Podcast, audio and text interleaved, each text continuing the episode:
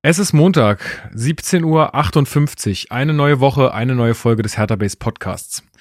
Heute gibt's mal eine etwas längere Einleitung von mir. Ähm, wir wissen, dass gerade jetzt äh, ja sehr furchtbare Zeiten sind und es auch sehr viel wichtigere Themen wahrscheinlich gibt als Fußball in diesen Tagen. Wir haben wieder Krieg in Europa und Russland versucht sich gerade mit Gewalt äh, die Ukraine zu nehmen und das ist abscheulich und ein Verbrechen.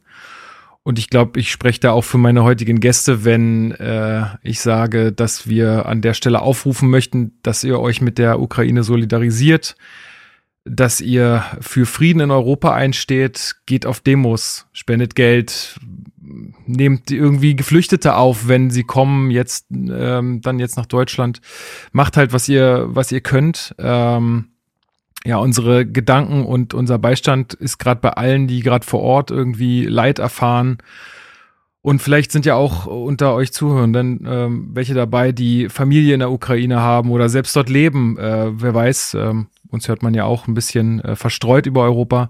Also ähm, unsere Gedanken sind bei euch und ähm, ja, wir finden es absolut wichtig und richtig, sich mit diesem Thema auseinanderzusetzen. Und äh, es ist gut, wenn ihr euch alle informiert ähm, um das zu verstehen, um zu verstehen, was da für eine Ungerechtigkeit passiert.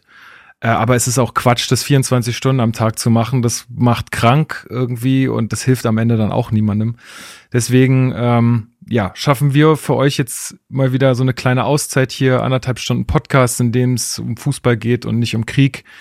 Aber insgesamt, ja, möchten wir halt, wie gesagt, dazu aufrufen, seid umsichtig miteinander. Ähm, wir müssen jetzt irgendwie der Politik zeigen, dass dass sie unseren Rückhalt haben bei irgendwelchen Maßnahmen gegen Russland beziehungsweise für eine Entspannung der Lage und ähm, ja, hoffen wir einfach das Beste. So, und jetzt besprechen wir hier das Spiel gegen Freiburg und holen auch unser Zwischenfazit äh, zu Bobic nach. Viel Spaß und los geht's. Hallo Hertha-Fans, das ist der Hertha Base Podcast mit Lukas Kloss und Marc Schwitzky.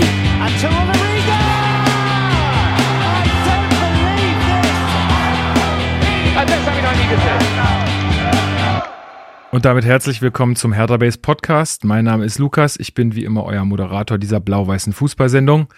Wir besprechen hier jede Woche alles rund um Hertha BSC und auch heute an meiner virtuellen Seite sogenannter Fanexperte, freier Mitarbeiter beim RBB und Chefredakteur von Hertha Base, Marc Schwitzky. Ich grüße dich.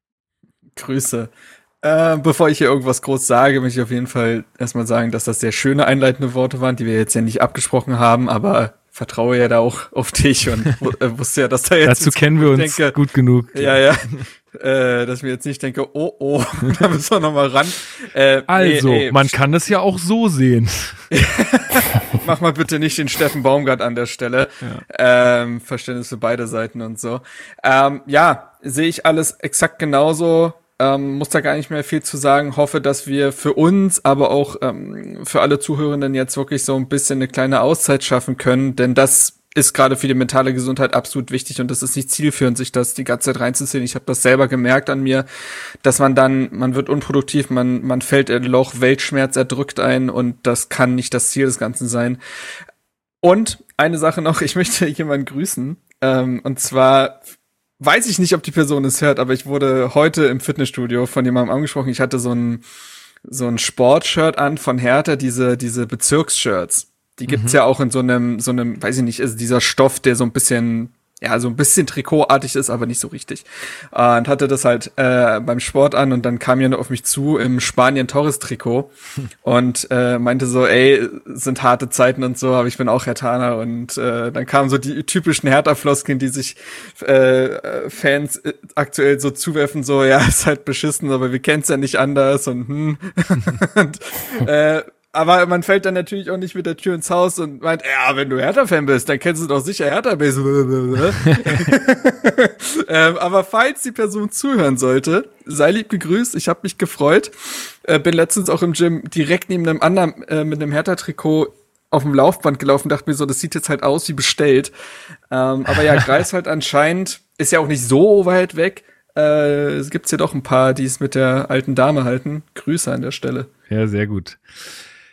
Sehr, sehr gut. Ähm, ja, und um unsere Illustro-Runde heute perfekt zu machen, habe ich den anderen Gründer von Hertha Base äh, heute mal wieder hier mit am Start. Ich freue mich sehr, äh, Mitglied der ersten Stunde sozusagen. Marcel, schöne Grüße nach Freiburg. Toll, dass du dabei bist.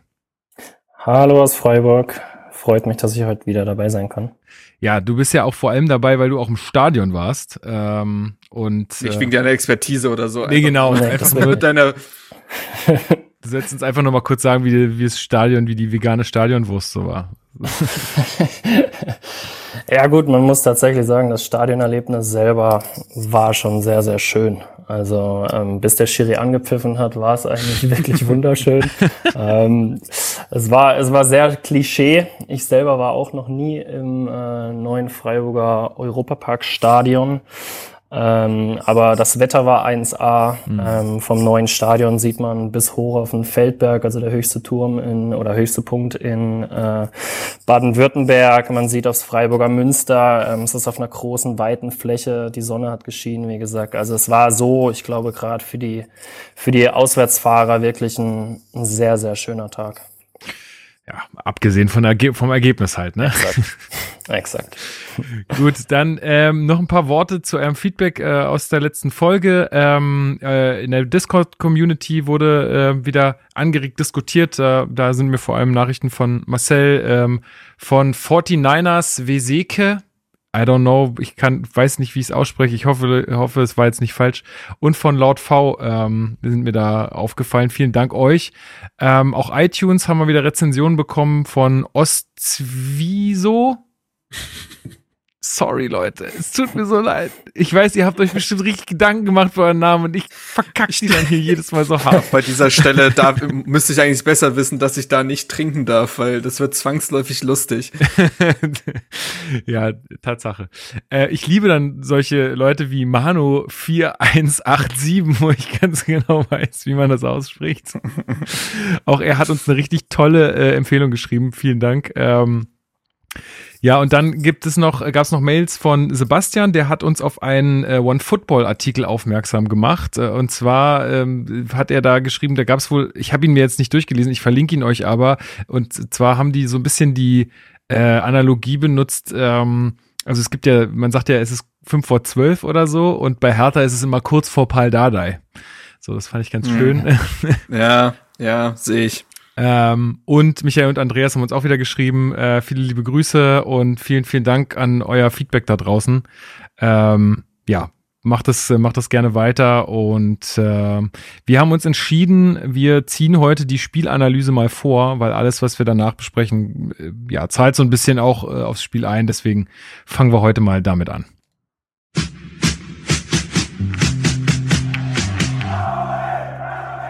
Spielanalyse.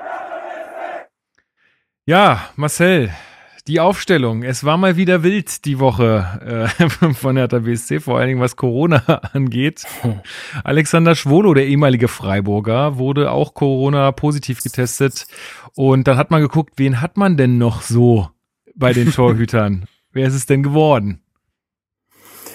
Ja, schlussendlich ist es dann Lotka geworden, ähm, was tatsächlich ja bekanntermaßen der fünfte Torwart ist. Ich habe auch mal so ein bisschen rumgefragt ähm, und es kann sich eigentlich keiner so wirklich dran erinnern, dass er mal ein Spiel erlebt hat, in dem der fünfte Torwart ähm, tatsächlich von Anfang an spielt. Das war schon wirklich interessant. Ähm, ich will noch gar nicht allzu viel jetzt aufs äh, Spiel direkt vor, äh, vorgreifen, aber ich habe mich da auf eine Art tatsächlich drauf gefreut ähm, Lotka spielen hm. zu sehen.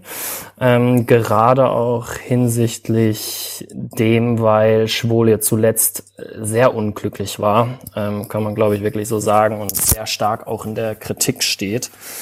Das heißt, ich habe mich auch gefreut, einen jungen Spieler einfach zu sehen. Ähm, schlussendlich war es dann auch so, dass die zwei jungen Spieler, äh, Lotka wirklich voran, das kam im Stadion dann auch wirklich noch mehr rüber, weil man sich da auch natürlich ein bisschen an die, an die Szenen orientieren kann, die nicht direkt im, im Fernseh sichtbar sind.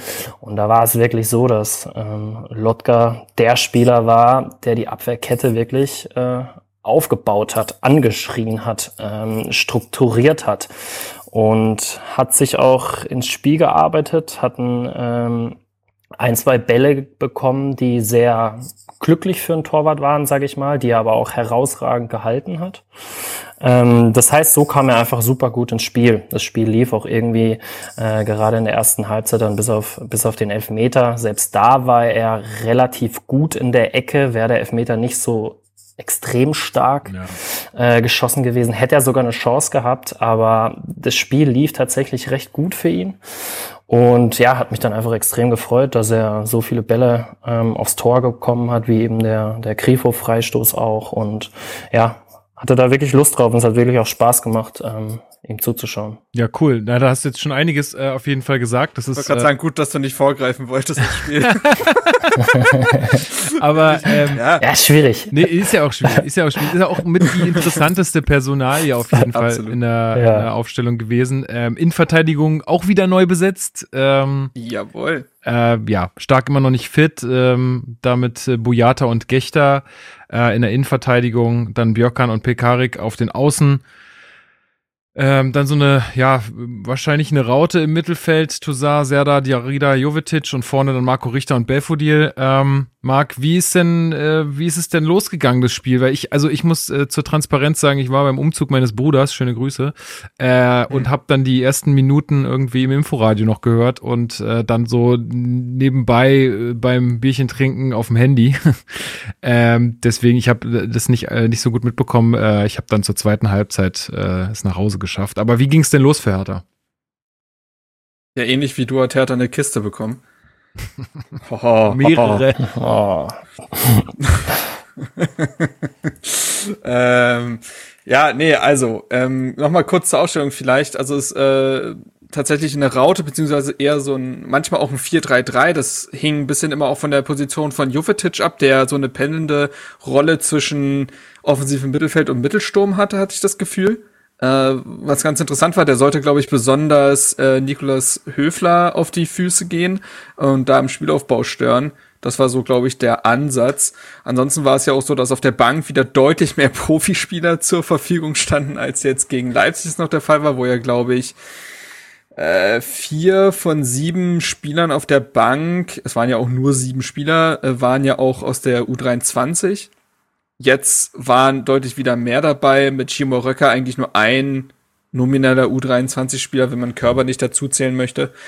Und genau, aber das vielleicht erstmal einfach nur zur Vollständigkeit, äh, Vollständigkeit. Und ja, der Anfang war, also Hertha war jetzt nicht so schlimm, wie man es in anderen Anfangsphasen der dieser Saison oder auch den letzten Wochen und Monaten gesehen hat. Trotzdem war es schon so, dass der SC Freiburg sehr schnell die Kontrolle über die Partie gewonnen hat. Hertha stand von Anfang an sehr tief, wenn überhaupt, war nur Mittelfeldpressing zu sehen. Ansonsten stand man wirklich sehr tief, hat Freiburg bewusst den Ball überlassen, ähm, hat versucht, äh, die Räume zu schließen. Das hat eigentlich auch äh, am Anfang, finde ich, ganz gut funktioniert. Also das ging, das Defensivkonzept, wenn man so möchte, ging auf. Äh, ja, wie Marcel schon erwähnt hatte, gab es ja in der sechsten Minute den Freischuss von Grifo, wo sich Lotka das erstmal auszeichnen konnte.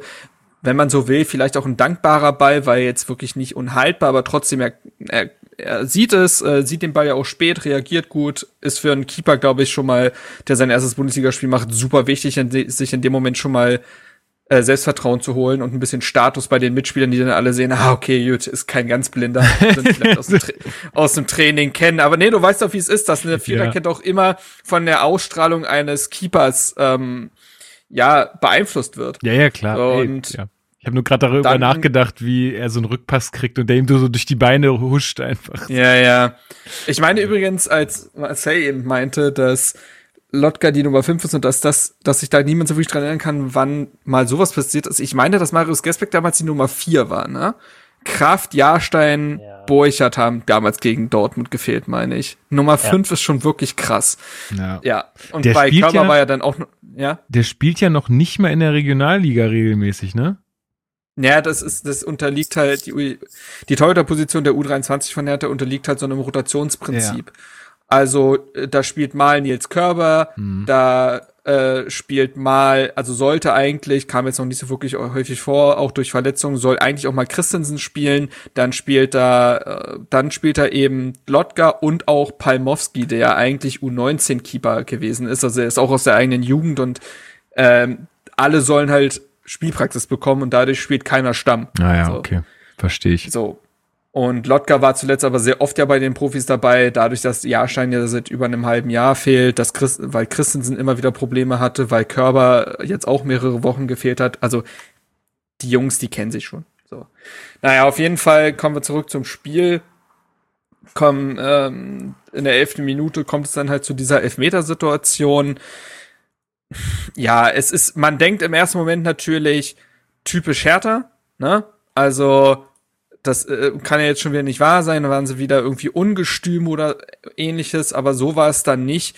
Es war dann schon, also in der Entstehung kann man schon sagen, dass Hertha wieder ein bisschen gepennt hat. Das lag vor allen Dingen an der offensiven Dreierreihe, die nach Ballverlusten nicht mitgemacht haben. Dadurch ist nicht die gewünschte Kompaktheit entstanden. Und dadurch konnte Freiburg relativ einfach in den 16er spielen. Also die Entstehung ist zu kritisieren. Letztendlich gab es aber ja, wie man dann nach immer mehr Wiederholung gesehen hat, wirklich kein Foul. Also das ist eine mittlerweile muss man so ganz muss man so sagen glasklare Schwalbe von Scholloy, der da etwas annimmt, was es eigentlich nicht gibt. Der Schiedsrichter pfeift, das verstehe ich auch in der ersten Instanz noch, weil er relativ weit weg vom Geschehen ist und so vom Bewegungsablauf. Wir, die vom Fernseher saßen, haben ja auch vielleicht die ein oder andere Einstellung mehr gebraucht, um es zu sehen. Deswegen, das ist in meiner Wahrnehmung noch in Ordnung. Aber dann kommen wir wieder zu diesem Punkt, das wurde ja auch schon quasi, ich glaube, im Discord angesprochen, dass jetzt wieder das Wort der Einsch äh, Einstiegsschwelle ja, des genau. Videoschiedsrichters ähm, gesprochen wird. Ich find's krass, dass diese Szene nicht zurückgenommen wird, also diese Entscheidung. Weil, wenn man sich das selber anguckt, aus mindestens zwei Perspektiven sieht man, dass Linus Gechter äh, Soloy nicht berührt, quasi und Soloy schreiend hinfällt, obwohl er es eigentlich gar keinen Kontakt gegeben hat. Und ich weiß nicht, was daran keine klare Fehlentscheidung sein. Das ist, das ist eher ein Foul von, äh, also Foul im Sinne von ähm, Unsportlichkeit ja. äh, vom Freiburger. Also da muss es eigentlich Gelb für geben, weil sowas, äh, ja, ist unsportlich. Ähm, ja, ey, meine Meinung kennt ihr zu diesem VAR. Äh, Marcel, wie hast du die Szene gesehen? Ja, tatsächlich war es im Stadion so, dass man den Elfmeter eigentlich direkt als völlig verständlich hingenommen hat. Zumindest von meiner Seite, weil es war so ein typischer Zweikampf, der aus der Ferne dann so aussah, als steht er ihm halt auf den Fuß, ja. als kommt er eine Sekunde zu spät und für uns war es eindeutig. Also ich hatte auch so das Gefühl, dass im, im Gästeblock wirklich jetzt nicht äh, groß gemeckert wurde, sondern dass es eher direkt in diese Richtung ging. Oh, das kann doch jetzt schon wieder nicht wahr sein. Mhm. Ähm, und nicht Richtung Schiri tatsächlich direkt. Also, Was komisch, ne? Weil gerade, also gerade auch das oder als Fan lässt man sich ja auch schnell beeinflussen von dem, wie die Mannschaft auch reagiert. Und ich, also das haben wir ja hier an der Stelle auch schon häufiger angesprochen. Ich finde es echt krass, wie wenig und wie wenig vehement Hertha dann auch beim Schiedsrichter ist. Also wir haben, haben wir auch oft gesagt, überlegt euch mal, was los gewesen wäre, wenn so ein Elfer gegen Bayern gegeben worden wäre. Mhm. Dann, Alter, die hätten den Schiri fast gelüncht wahrscheinlich. Aber bei uns ist es, ja, da gehen dann mal zwei hin und sagen, hey, geht nicht und was ist denn jetzt los und gucken sich das nochmal an und dann ist auch, ist auch wieder vorbei. Ich glaube, wenn du noch mehr protestierst, noch mehr auf den Schiedsrichter Einfluss nimmst, nicht, dass ich das jetzt für die ganze Bundesliga will, aber das ist ja nun mal das Spiel anscheinend. Ähm, dann hast du vielleicht sogar die Chance, dass er sich das nochmal anguckt äh, und dann vielleicht zurücknimmt. Aber so hast du halt gar keine Chance auf nix dann, muss, dann musst du damit leben, dass sowas dann auch ein Elfer ist. Ja, absolut. Ähm, können wir, kommen wir vielleicht nachher noch genauer ähm, zum Sprechen drüber, über das Gesamtbild der Mannschaft, ähm, das Auftreten der Mannschaft, wie emotional sie sind und so weiter. Und genau an diesen Punkten hapert es einfach. Ähm, ja. ich, ich, als wir selbst beim Aufwärmen haben wir, haben wir mal lustigerweise eine Weile die Auswechselspieler ähm, beobachtet. Und selbst da haben wir so ein bisschen das Gefühl gehabt, die haben sich den Ball so hin und her geschoben, aber wirklich so richtig emotionslos. Dann haben wir zu den Freiburger rübergeschaut. Die Freiburger haben dann so den Ball hochgehalten, sich die Ohren geschnipst und so weiter und so fort. Und bei den Berlinern war so das Gefühl, ja, wir spielen halt jetzt von hier nach A, nach B, nach C Und ich habe gesagt, irgendwie, dieses Gesamtbild war so, aufwachen, hopp, ist Spieltag. Und das hat irgendwie also so wie auch bei der Szene völlig richtig, wie bei der Szene auch völlig richtig irgendwie, dass genau da die Emotionen rauskommen müssen. Da musst du halt irgendwie den Schiri drauf aufmerksam machen. Und wenn da nun mal zehn, elf Spieler dann stehen und ihm sagen, ey, schau dir das nochmal an, dann ist das anders, als wenn die Spieler da stehen und sich überlegen, oh ja, verdammt. So. Ja, ist halt leider, naja. Gut, ja, kommen wir später nochmal vielleicht äh, im Detail drauf. Ähm, du hast es schon gesagt vorhin, Grifo, also der ist auch so heftig geschossen, der Ball. Ja, da kann, glaube ich, selbst äh, ein Lotka, der sogar noch äh, anscheinend die Fingerspitzen dran hatte, aber auf jeden Fall die richtige äh, Richtung gewählt hat, äh, dann nichts mehr machen. Der war schon echt brutal gut geschossen. Ähm, ja, und wie geht's dann weiter? Also ich habe in den bisherigen äh, Texten, die ich gelesen habe, äh, gehört, Marcel, dass Hertha das aber ganz gut weggesteckt haben soll, diesen Rückstand. Ja, absolut. Also meine Befürchtung war tatsächlich, dass wenn Hertha gegen äh, in Freiburg vor 20 oder 25.000 Zuschauer ähm, in Rückstand gerät, dass es dann wieder zu diesem typischen Hertha-Moment kommt und äh, die Spieler wirklich äh, zusammenbrechen, was die ähm, ja, was, was, was ihren Mut angeht, was ihre Stabilität angeht und so weiter. Das war tatsächlich nicht der Fall. Ähm, lag vielleicht auch wirklich daran, dass die Freiburger keinen guten Tag erwischt hatten, muss man auch sagen. Ähm, die Freiburger konnten nicht ihr typisches Spiel äh, ihr typisches Spiel auf den Platz bringen. Das heißt, Freiburg hat Hertha dann auch nicht in dem Moment gefordert. Das kann Freiburg sich selber vorwerfen, kann man sagen. Aber Hertha hat das dann auch wirklich gut gemacht, beziehungsweise ordentlich gemacht. Ähm, Hertha hat dagegenhalten, Hertha hat keine großen Chancen zugelassen. Boyata war mit dem Kopf sehr, sehr stark, hat hinten wirklich alles rausgeköpft, alle Standards. Genau da hat Hertha auch ihre Hausaufgaben gemacht gegen Freiburg.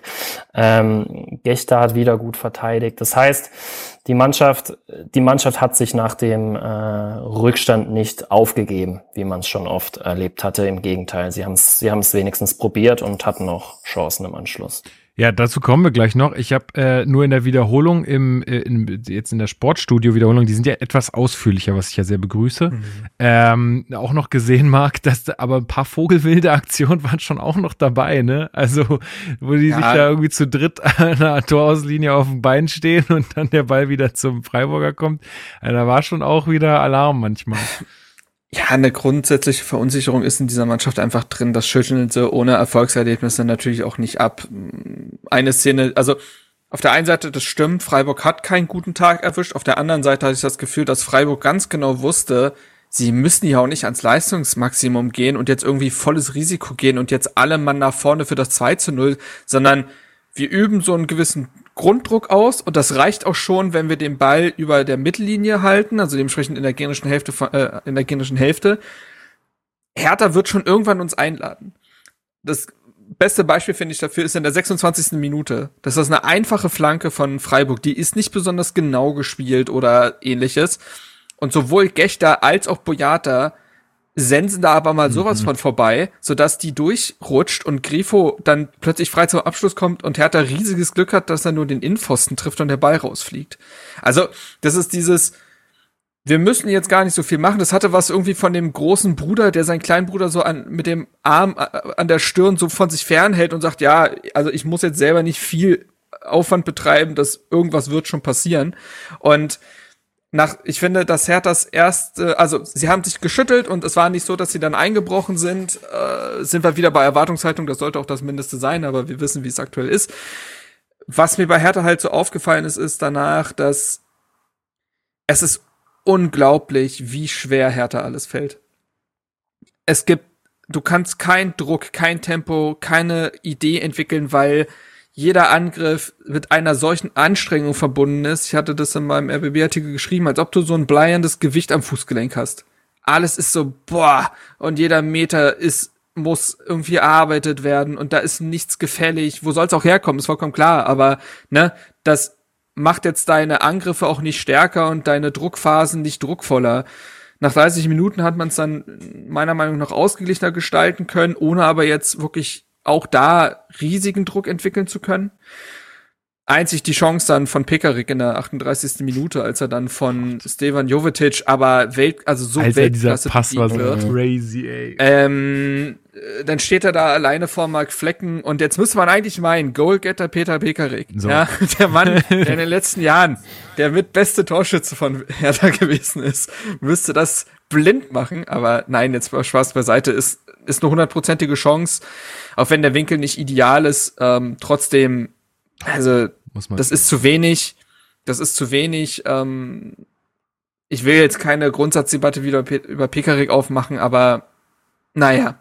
Ähm, auf jeden Fall musst du da eigentlich deine Chance dann eben nutzen, wenn du schon nicht viele Chancen hast. Also Hertha hat ja zum einen, glaube ich, die zweitwenigsten Schüsse der Liga.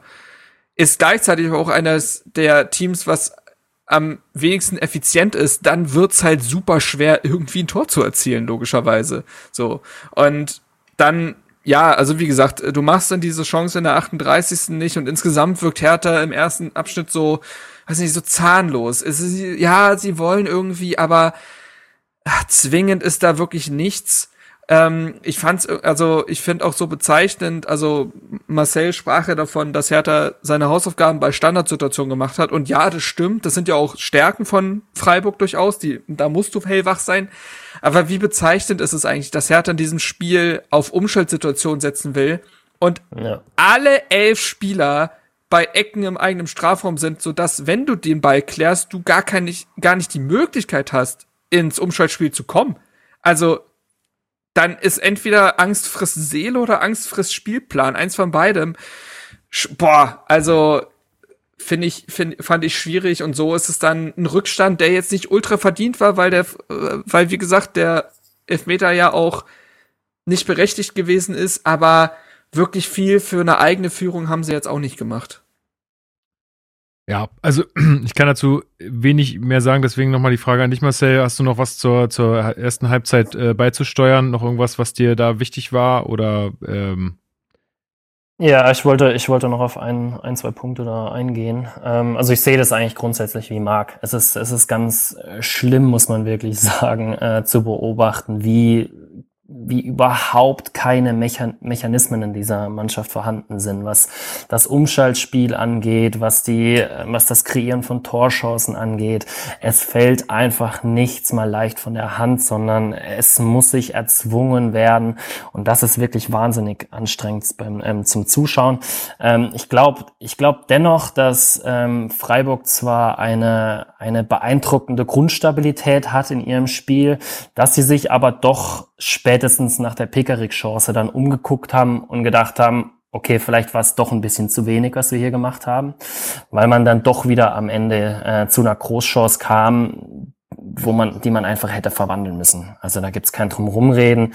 Äh, Peter Pekarik ist vielleicht äh, ein äh, geheimer äh, Goalgetter, aber ja, da gibt's kein Drumrumreden. So ein Ding muss dann am Ende rein und dann kann man etwas positiver oder ja mit Aufwind in die zweite Halbzeit gucken. Das stimmt auf jeden Fall. Und äh, ein Punkt noch, auf den ich eingehen wollte, ist das Umschaltspiel selber nochmal. Ähm, da hatten wir uns in ein, zwei Szenen auch wirklich auf der Tribüne angeguckt und uns gefragt hat, das kann nicht wahr sein. Ähm, man hat es in dem Spiel noch im Kopf, Serda ist in extrem viele äh, Dribblings gegangen ähm, und hat immer wieder das Spiel gerade in den Umschalt- oder ver- vermeintlichen Umschaltmomenten nach vorne getrieben.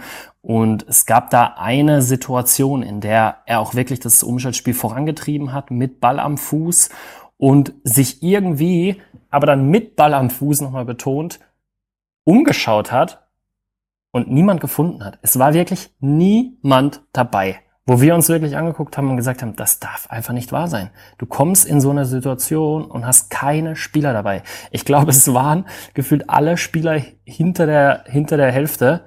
Nur Serda stand vorne und hat sich gewundert, was mache ich hier eigentlich? Und das ist wirklich, oh, das ist sehr, sehr Dieses- zum Anschauen. Dieses sich umschauen hatte ja auch Jovetic quasi durchgängig. Immer wieder wollte er das Pressing auslösen und guckt sich da um und merkt, es geht ja niemand mit. Es geht ja wirklich Ja. niemand mit. Da frage ich mich auch, also was war da, also was ist da die Anweisung? Also ist quasi Jovetic auch jemand, der dann sagt, äh, das haben wir im Training zwar anders besprochen, aber ich sehe jetzt hier die Möglichkeit und löse das Tra äh, Pressing mal aus? Oder ist das Traineranweisung und dann traut sich niemand? Also, aber äh, beides ist nicht gut. So und dieses das war ja auch in den Angriffsmomenten. Deswegen meinte ich, dass ich da wenig Zwingendes gesehen habe, weil es wieder nichts Systematisches gewesen ist. Hertha ist einzig dann ähm, gefährlich geworden, entweder durch eine Einzelaktion, sprich Serda kann sich mal aus einem äh, mit einem Dribbling lösen, hat dann plötzlich äh, Wiese vor sich, oder es kommt ein langer Ball, ähm, vorzugsweise von Toussaint auf Belfodil, der auch so halb außen gespielt hat, der mal einen Ball festmacht, dann konntest du auch schon eine Presselinie überspielen, was relativ schnell am, ähm, am letzten Drittel. Dann ist irgendwas entstanden, aber das ist ja nichts Systematisches. Das sind lange Bälle und Einzelaktionen. Also die, also so und wie gesagt, es gab auch so eine Umschaltsituation, ich meine, die war noch in der ersten Halbzeit, wo es leider mal wieder Wladimir Darida ist, der am Strafraum dann wieder völlig überfordert ist, eine Entscheidung zu treffen. Und ich, und ja, ich weiß nicht, das ist halt, Hertha will Konter spielen, kann aber keine Konter spielen. Das haben wir ja auch schon unter Paul Dardai kritisiert, ne?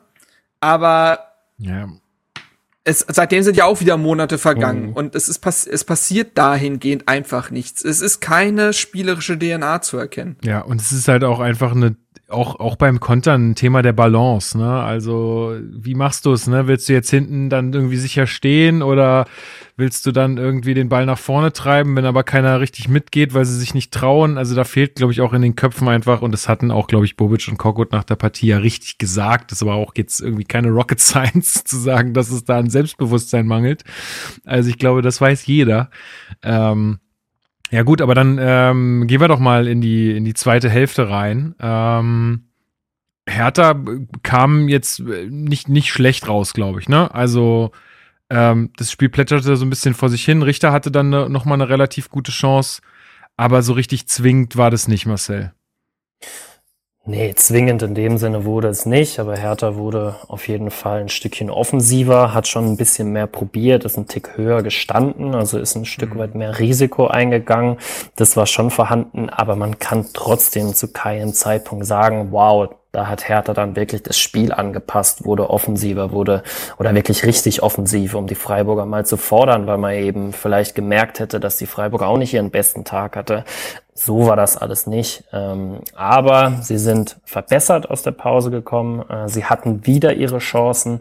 Gerade wie du sagst, die Chance von Richter ähm, war wieder eine Großchance, die man hätte nutzen können. Nicht ganz so groß wie die Pekarik-Chance, aber. Der Flecken ist halt auch ein Biest. Ne? Also ja, schon hart. Ja, Flecken ist einfach, es ist beeindruckend, wie der SC Freiburg gefühlt auf jeder Position immer wieder einen neuen Spieler auspackt, der immer wieder funktioniert und da gehört auch Flecken dazu. Also das ist schon. Ja, da gibt's sicherlich aber auch Leute, die die gut machen. Ja, ja, natürlich. Da ist halt einfach ein ganzes Konzept im ganzen Verein dahinter. Da, da stimmt einfach wahnsinnig viel. Ich sag immer ganz gerne, Freiburg hat es auch ein bisschen einfacher. Ähm, klar, sie machen es gut, will ich mit keinen Worten absprechen hier, aber sie haben es auch einfacher. Äh, also gefühlt in Italien liegend, ähm, ab vom Schuss, wenig medial, äh, mediale Effekte, mhm. wie zum Beispiel in Berlin, Hamburg und anderen Städten. Ähm, sie haben es in die Richtung auch ein Tick einfacher, ohne da irgendwas schmälern zu wollen. Marc, du wolltest gerade noch was sagen. Ja, ich finde, Mark Flecken ist so ein gutes Beispiel. Irgendwie keiner auf dem Schirm gehabt. Jetzt ist der, ist der Mann schon niederländischer Nationalkeeper? Wenn nicht, ist er auf dem besten Wege dahin. Ich erinnere mich an Aussagen von Louis van Gaal, der ihn erst nicht kannte, aber meinte, auf den müssen wir schon mal gucken. Der kann schon was. Also, das ist schon verrückt. Ähm, dazu kommen ja jetzt auch wieder so Eigengewächse wie ein Kevin Schade oder so. Der übrigens, wo ist der Mann groß geworden? In Babelsberg. Ähm, so. Hätte man ja eventuell auch mal äh, scouten können. Aber das heißt drum, ist ja mit Maximilian Philipp ähnliches passiert. Ähm, naja, gut. Ähm, vielleicht zum Spiel zurück, bevor wir irgendwelche anderen Fässer aufmachen. Ich finde, dass die ersten zehn Minuten nach der Halbzeit sind völlig dahin geplätschert, da ist ja nichts passiert. Und dann war so von der 55. bis 70. Minute Herthas beste Phase, die aber auch da wieder, ja, wie gesagt, dieses, es ist zu wenig Zusammenhängendes, ne? Ähm, es sind dieselben Muster wie in der etwas besseren Phase der ersten Halbzeit gewesen. Und bis auf den Schuss von Marco Richter in der 83. musste ja auch Flecken nicht einmal eingreifen. Ähm, und genau in diese Phase, wenn man denn so möchte, fällt dann ja leider die Verletzung von Linus Gechter. Ja. Äh, man dachte ja erst, oh Gott, der nächste, der lange ausfällt. Mittlerweile heißt es, dass es nur ein Pferdekuss gewesen ist. ich ich habe irgendwo so eine Schlagzeile gesehen. Äh, Linus Gechter bekommt einen Kuss, äh, irgendwas zum Spiel. Nee, was war das? Keine Ahnung, irgendwie. Er bekommt einen Nein, Kuss. das ist ja, das wird, da wird so eine Geschichte draus wie bei Ricardo Pepi vom FC Augsburg. Irgendwie Also- Linus Gechter got kissed by a horse oder so. ich, ich, ich guck mal noch, ob ich, das, ob ich das finde im News-Teil, aber das fand ich auch schon ein bisschen lächerlich. Ja, Äh, auf jeden Fall. Hier, ähm, Geschenk zum Gechter- 18. Ein Kuss für Herthas Gechter. Oh, wow. Boulevard. Aber Rate, kein- rate welche Zeitung. Ja, ich kann ganz ehrlich, ich würde zwischen Bild und Berliner Kurier. Ich sehe es da unentschieden. Ja, gut, BZ ist auch Berlin. Äh, äh, Bild, ne? Ja, ja. Ja. Ja, ja. Naja, gut, auf jeden Fall äh, muss Linus Gechter in dieser Szene dann raus, was zwei Nachteile mit sich bringt. Zum einen verliert man Linus Gechter. Das ist schon mal nicht gut, weil der Mann in den letzten Wochen, ich verweise auf Herr Taner des Monats, der heute gekürt wurde, heute ist der Artikel dazu rausgekommen. Ist verlinkt. Linus Gechter ist es geworden äh, für den Februar 2022. Ich glaube, verdient, kann man nicht anders sagen. Aber auch bezeichnend, wenn der 17 Jahre, 17 Jahre alte Bundesliga-Debütant diese Auszeichnung erhält. Nun gut, auf jeden Fall ist dafür Chimo Röcker in die Partie gekommen. 28 Jahre alt, kam im Sommer von Viktoria Berlin, sollte so ein Führungsspieler sein für die zweite Mannschaft. Aufgrund der Personalprobleme, wie sie aktuell sich darstellen, musste er nochmal ran. Ähm, und hat damit sein Bundesliga-Debüt gegeben. Ich fand das irgendwie süß, dass er sich danach auf Instagram trotzdem bedankt hat, als wäre es halt der 17-Jährige, der sich äh, jetzt da irgendwie seine Premiere gefeiert hat. Ich fand das ganz süß. Ihn Ich glaube, da freut man sich. Ja. Für ihn sicherlich auch eine gute Und- Sache, ne? Ja, und was man dazu sagen muss, ist, dass, also Hertha ist nun mal so dermaßen fragil, ne? Kleine Offensivwellen sind so zerbrechlich, dass diese Verletzungspause gereicht hat, um Hertha aus dem eigenen Rhythmus zu nehmen. Also mit dieser Verletzung ist Herthas, ich nenne es jetzt mal Drangphase, dann auch wieder abgeebbt, wirkungslos. Ja. Und ähm, daraufhin konnte man nicht mehr an diese Offensivbemühungen anknüpfen und stattdessen ist die Mannschaft ein weiteres Mal, ich, ich sag's jetzt mal so, ist vielleicht ein bisschen zu doll, aber ein weiteres Mal in sich zusammengefallen. Ja, Marcel, wie verliert man dann so ein Spiel noch 3-0? Das fragt man sich ja tatsächlich irgendwie jedes Spiel wieder aufs Neue. Ähm, ja, wie Marc richtig sagt, da gibt's eigentlich wenig äh, hinzuzufügen. Also Hertha kriegt dann halt das zweite Gegentor in einer wirklich in, zu einer blöden Zeit, wo man noch äh, gut Zeit hinten raus gehabt hätte, um das Offen Offensivspiel weiter zu betreiben und vielleicht ein höheres Risiko einzugehen. Ich glaube aber auch tatsächlich, wie man an den Wechsel gesehen hat, dass Freiburg nur genau darauf gewartet hat. Äh, schade als, glaube ich, der zweit- oder schnellste Spieler der Bundesliga halt dann genau für die Momente, ähm, für Gegenkonter, wenn Hertha immer versucht, mehr aufzumachen. Und ja, dann war es halt wieder so, dass man sich gefühlt hat wie eine Woche zuvor, dass die Tore halt wieder einfliegen. Ähm, und ja, Das wirklich das hat so, dann ne? einfach wieder wehgetan. Man nimmt es einfach auch so nur noch so hin. Ja. Also ich saß dann auf der Couch und dachte so, yo, es ist Aber ich glaube, immer. den Spielern geht es halt nicht anders. Das ist genau, glaube ich, dasselbe Ja. Nervenkostüm, was die Spieler mittlerweile haben. Es ist, es fehlt völlig der Glaube daran, eine Partie noch drehen zu können. Und dann kommt so ein, äh, so ein Rückschlag wie der 17, jetzt mittlerweile 18-jährige Innenverteidiger verletzt sich. Und es nimmt dich mental total raus und du glaubst nicht mehr daran, in den letzten 20 Minuten noch ranzukommen. Und ja, wie, also reden wir mal kurz über das 2 zu 0. Das fällt, nachdem ähm, Stefan Jovetic, meine ich, war's, ja. in der eigenen Hälfte äh, den Ball verliert, kurz vom 16er, ein bisschen, ja, auf der einen Seite blauäugig da ins Dribbling zu gehen, auf der anderen Seite von Toussaint auch nicht sonderlich intelligent, Jovetic da anzuspielen, der schon zwei Freiburger am Rücken hat. Ähm, Freiburg macht das daraufhin äh, typisch überfallartig. Ach nee, ich beschreibe die falsche Szene, merke ich gerade. Das ist ja, das ist, war ja die Szene davor. Ähm, aber in dem Fall Ach so, war's die hatten halt ja noch mal eine gute Chance davor schon. Ja, ja, ja, ich weiß Richtig, nicht. die ja, habe ich genau. gerade beschrieben aus Ja. Versehen. Ähm, also da hätte es auch schon das 2 zu 0 geben können, seien wir ehrlich. Ähm, in der anderen Szene war es so, dass äh, äh, Luca Toussaint, der, wie ich finde, eines seiner besseren Spiele für Hertha gemacht hat, da auch nicht mehr in den Zweikampf kommt. Äh, Höhler kann daraufhin den Ball nach außen tragen. Noah Weishaupt, der auch reingekommen ist, auch eingewechselt. Ja, mit ein bisschen im Zusammenspiel dann mit Günther kommt der Ball irgendwie da durch. Björkan kann den Ball nicht abwehren und dann hat aus Schade halt aus vier Metern jetzt auch nicht mehr die größte Aufgabe, um dieses 2 zu 0 zu erzielen. Ein zu einfacher Treffer, der Hertha dann letztendlich halt wieder das Genick bricht und dann verfällt man in so eine ähnliche, ja, ich weiß nicht, in so einen ähnlichen Zustand wie gegen Leipzig, auch wenn natürlich nicht in dieser Eskalationsstufe, aber dass man zwei Minuten später direkt das 3 zu 0 kassiert, wieder völlig plump eigentlich dieser Angriff. Das ist eine Flanke, Björkan nimmt irgendwie nicht aus. richtig Anteil, ja. sieht schlecht aus in der Szene und dann kann halt Höhler, nachdem Björkan die Flanke nicht richtig abfängt, kann dann auch aus anderthalb Metern da äh, dann treffen und plötzlich verlierst du ein Bundesligaspiel, was was ein unterdurchschnittliches Niveau hatte, was kein mhm. SC Freiburg in Topform hatte, mit 3 zu 0. Und das finde ich ist eigentlich das Erschreckende. Also, weil es wurden nach dem Spiel Stimmen laut, die meinten, na ja, also das Spiel war jetzt ja nun wirklich nicht so schlimm und daran muss man jetzt nichts festmachen, sehe ich anders, weil du dieses, weil du dieses Spiel nicht mehr isoliert betrachten kannst. Isoliert ist dieses Spiel in meinen Augen in Ordnung. Da könntest du nämlich darauf verweisen mit, ja, wieder viele Ausfälle, irgendwie der 17-jährige in der Innenverteidigung, der, der, die Nummer 5 im Tor, dann kassierst du da diesen Elfmeter, nicht berechtigten Elfmeter ja. und machst deine eigene hundertprozentige nicht rein und naja, zum Ende willst du halt aufmachen und bist dann defensiv nicht mehr ganz da. Ne? Also das wäre eine, das wäre ein Spiel, was wahrscheinlich jede Bundesligamannschaft in ihrer Saison mindestens einmal erlebt.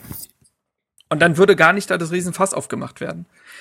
Bei Hertha kannst du das aber so nicht mehr betrachten, isoliert, weil es das x-te Mal ist, dass du so einen Spielverlauf hast und Hertha so knietief im Abstiegskampf steckt, dass du dich wirklich fragst, wenn der SC Freiburg, der immer noch keine Spitzenmannschaft auf individueller Ebene ist, einen, also eine höchst durchschnittliche Leistung braucht, um dich 3 zu 0 abzuschießen, dann weiß ich nicht, welches Argument noch greifen soll, dass Hertha BSC ein Bundesligaspiel gewinnt. Ja, absolut. Also äh, in dem Zustand äh, gebe ich dir da hundertprozentig recht. Der Vollständigkeit halber noch, äh, Liefer gibt ja auch noch mal eine hundertprozentige Torchance. Und wenn du die, und das hat Marcus Marcel richtig gesagt, wie, wie so, also wenn du sowas nicht machst, dann ist es halt, dann gewinnst du halt auch keine Spiele mehr. Ähm, das ist ganz klar. Also ich muss auch sagen, ich fand es auch wieder nach dem Spiel dann erstaunlich also auch jetzt bis heute irgendwie ruhig so von den Verantwortlichen. Ähm, und äh, ja, Marcel, also aus meiner Sicht muss jetzt irgendwas passieren, weil wenn nichts passiert und wenn sich nicht irgendwas ändert, dann laufen wir genau in diesem Zustand, den auch Marc jetzt gerade beschrieben hat. Man betrachtet immer diese Spiele so isoliert und sagt immer, ja, da waren ja ganz gute Sachen dabei und hm und da. Aber damit läufst du jetzt in die zweite Liga, schnurstracks. Also ja, Marc hat mir gerade wirklich aus der Seele gesprochen. Das ist genau das, was ich direkt nach dem Spiel auch gesagt hatte. Ich kann es nicht mehr hören und ich habe es da auch schon wieder quasi antizipiert und im Stadion gesagt, die werden sich jetzt wieder hinstellen und genau diese Punkte rausnehmen, die Marc eben angesprochen hatte.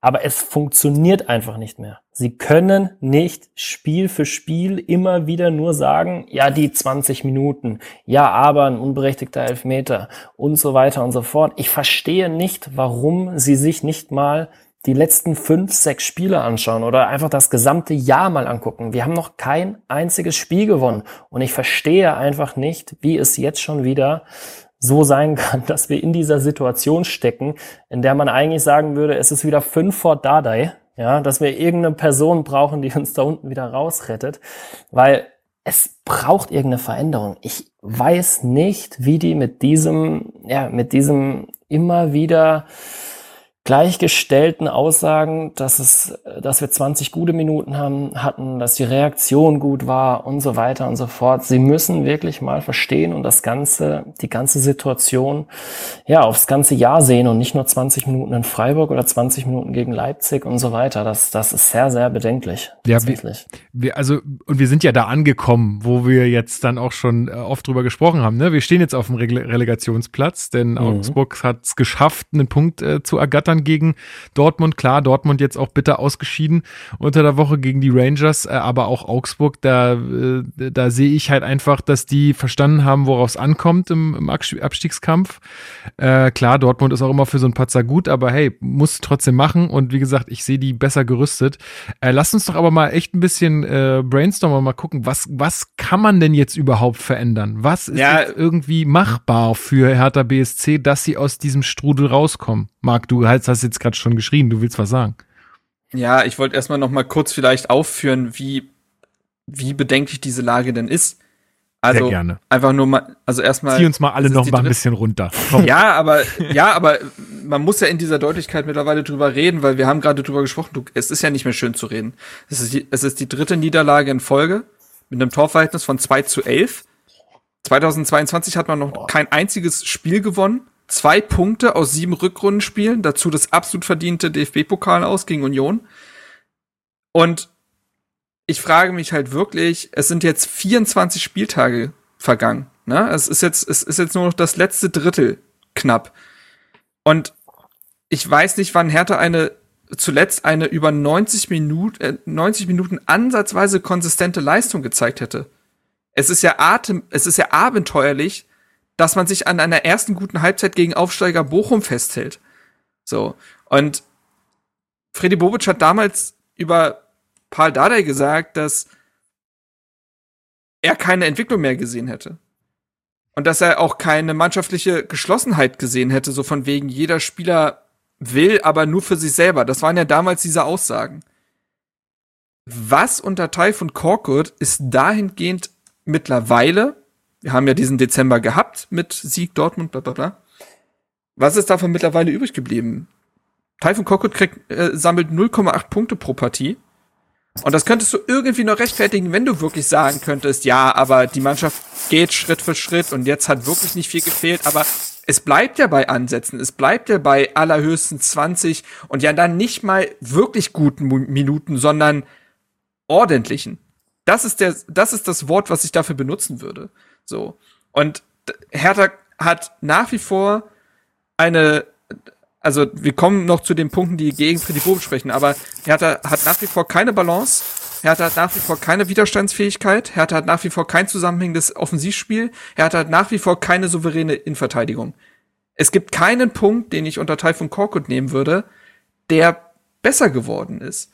So, und also willst du damit jetzt durch die Blume sagen, man die eine Maßnahme, die äh, zu, ja, eine, eine Patrone, die man verschießen könnte, wäre nochmal den Trainer zu wechseln. Ich, das weiß ich, ja, also das ist ja das Größte, das ist ja dieses. Mal abgesehen davon, ja ob man es jetzt macht, ja, aber. Ja, aber das ist ja, das ist ja Schrödingers Katze bei Hertha. Weil du kannst ja auf der einen Seite sagen, mit einem neuen Trainer mü könnt, müsste es besser werden. Du weißt es aber nicht, weil Hertha in den letzten zwei Jahren sechs Trainer hatte und es nie besser geworden ist. Auf der anderen Seite kannst du sagen, und das ist ja gerade die Argumentation von Freddy Bobic, die Mannschaft hält zu Korkut, man merkt, dass da gut gearbeitet wird, man will an keinen Aktionismus verfallen, man muss in dieser Situation auch Ruhe bewahren und am Ende könnte Freddy Bobic recht behalten. Aber man weiß es noch nicht. Wisst ihr, was ich meine? Also mhm. man kann diese Frage aktuell nicht beantworten, weil sie in die eine oder andere Richtung gehen kann und beide Seiten am Ende sagen können, ja, habe ich doch gesagt. Wir wissen es nicht. Es kann sein, dass Hertha, Hertha hat noch Spiele gegen Stuttgart, Augsburg, Bielefeld. Es kann sein, dass man mir die mit Taifun Korkut gewinnt, da unten raus ist und am Ende äh, Bobic sagen kann, seht ihr, es war vollkommen richtig, am Trainer festzuhalten und da nicht in Aktionismus zu verfallen. Auf aber der anderen Seite ist ja nichts besser genau in den letzten Spielen. Ja, ich, ja, das habe ich ja gerade gesagt, aber wir wissen ja auch nicht, das meinte ich ja mit Schrödingers Katze, wir wissen nicht, Schrödingers Trainer, das ist quasi die, äh, das ist die Überschrift dieser Folge, wir wissen ja nicht, ob es mit einem anderen Trainer besser werden würde, weil es ja mit keinem Trainer besser geworden ist. So, und soll ich jetzt zu Marx Zitate-Ratespiel kommen eigentlich? Sehr weil dann gerne. können wir den Schwenker auch zu Bobic machen quasi. Nee, ja, gerne, okay. hau mal rein, hau mal rein. Also, an die Leute, die äh, sich nicht dran erinnern sollten oder jetzt neu dazugeschaltet haben zu diesem Podcast und den, das noch nicht mitbekommen haben, ich habe ich sag mal, in der Endphase der Ära Michael Preetz äh, das Zitate-Ratespiel erfunden. Äh, die Erfolgsrepublik, äh, Republik, genau. Die Erfolgsrepublik. Das ist auch geil. So, kann, können wir Deutschland so umbenennen? Die Erfolgsrepublik. Sicherlich ein nicht. Ein bisschen positives Branding. Nee, auf jeden Fall äh, war da die Idee, Zitate zu nehmen aus einem längeren Zeitraum und die Leute raten zu lassen, von wann das denn stammt, weil man immer wieder dieselben Dinge gehört hat und daran kann man auch eine, irgendwo eine fehlende Entwicklung festmachen. Was ich also jetzt tun werde, ist Zitate von Freddy Bobic und Typhon Korkut vorzulesen, euch aber nicht zu sagen, von welchem Spiel die stammen oder nach welchem Spiel die gesagt wurden. Und ihr müsst halt raten, von wann die sind. Und daran wird vielleicht noch mal deutlich, dass es vielleicht keine Entwicklung gegeben hat und Hertha mittlerweile jedes Spiel dasselbe Spiel spielt. Soll ich beginnen? Ja, bitte. Yes. Okay. Ich sag natürlich schon dazu, welche äh, Person das ist, aber es macht eigentlich, es tut auch kaum zur Sache. Jut. Typhon Korkut. Wenn man sich die erste Halbzeit anschaut, vor allem die ersten 30 Minuten, waren wir überhaupt nicht im Spiel. Wir sind dann etwas besser ins Spiel gekommen, hatten in der letzten Viertelstunde die eine oder andere Situation. Wir sind, da, wir sind verdient mit dem Rückstand in die Pause gegangen. Wir wollten besser rauskommen, nutzten unsere Chancen aber nicht und bekommen dann das nächste Gegentor. Wir, äh, wir, wir kommen mit dem Anschlusstreffer nochmal zurück, dann darf das nächste Gegentor aber natürlich nicht so fallen. Viel zu einfach. Die Mannschaft hat dann trotz allem, äh, trotz all dem weitergespielt und nochmal den Anschluss, äh, um nochmal den Anschluss zu machen. Letztendlich hatten wir es dann aber auch nicht verdient. Übrigens, äh, Disclaimer, alle Aussagen sind von Spielen aus dem neuen Jahr. Logischerweise.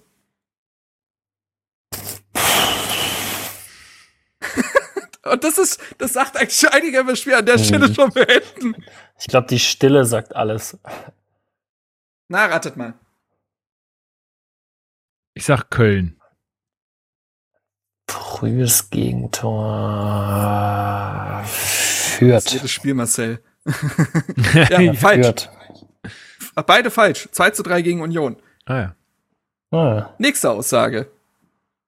Wir sind brutal enttäuscht. Das Ergebnis ist Wahnsinn. Wenn man sich die Partie anschaut, haben wir zwei verschiedene Spiele gesehen. Friedi Bobic. Ah, ähm, das. Die zwei Spiele hat er gesehen gegen Leipzig. Gehst du mit, Lukas? Ja, klingt plausibel. Ist richtig. Stark. Gut. Marcel. Kommen wir zum nächsten. Kommen wir zum nächsten. Das Ergebnis ist schon brutal, wenn man sich das ganze Spiel angeschaut hat. es stammt von Freddy Bobic übrigens. Ach, wir haben uns bemüht, nach vorne zu spielen, auch gute Chancen herausgespielt, aber in den entscheidenden Situationen nicht das Tor gemacht. Von wann ist das? Na, das ist bestimmt Wolfsburg. Testspielniederlage gegen Lech Posen. Bonus, oh. Bonuspunkt für Kreativität, aber beide falsch. Es war das nur zu drei gegen Freiburg. Ach so. Nächstes Zitat. Oh. Nächstes Zitat. Wir waren voll im Spiel. Es ist alles aufgegangen, was wir uns vorgenommen haben. Dann sind wir mit einer spielentscheidenden Szene ins Hintertreffen geraten. Danach war es ein komplett anderes Spiel. Typhon Korkut. Oh, diese Spiele verschwimmen. Müsste jemand vom so Platz geflogen sein? Na, dann das kann. Leipzig hatten wir ja schon, oder hast du vielleicht zwei Zitate aus dem gleichen Spiel? Können sich Spiele eventuell auch doppeln? Dann sage ich einfach nochmal Leipzig. Das ist die einzige Situation, wo ich mich gerade an. Also es klingt nach einem Platzverweis. Das war Leipzig, oder? Ja, komm, hau mal rein, sag mal Bescheid. Ist richtig. Ah. Boah, stark, das ist dein Spiel. Wir haben noch, das ist mein Spiel. Ja, wir haben noch zwei Zitate. Okay, Zitat Nummer eins. Für uns ist das, für uns ist das erste Gegentor in Déjà-vu. Wir geraten mal wieder sehr früh in Rückstand und müssen dann hinterherrennen. Zwar brutal. Wir ne? haben trotzdem immer noch genug Zeit, um zurückzukommen. Wir spielen keine gute und, äh, keine gute und entschlossene erste Halbzeit, sind deshalb auch verdient in Rückstand. In der zweiten Halbzeit haben wir dann umgestellt, es ist besser geworden. Wir waren äh, ein Stück weit ein Stück weit bei Typhoon Korkut auch die Lieblingsphrase. Wir waren ein Stück weit überlegener im Spiel, obwohl wir nicht ganz klar, obwohl wir nicht die ganz klaren Torchancen hatten, bekommen wir dann aber das Tor, was uns natürlich wehgetan hat. Wir haben dann immer noch versucht, mit vollem Risiko das Spiel zu drehen, nutzen unsere Chancen aber nicht und so haben wir dieses Spiel verloren.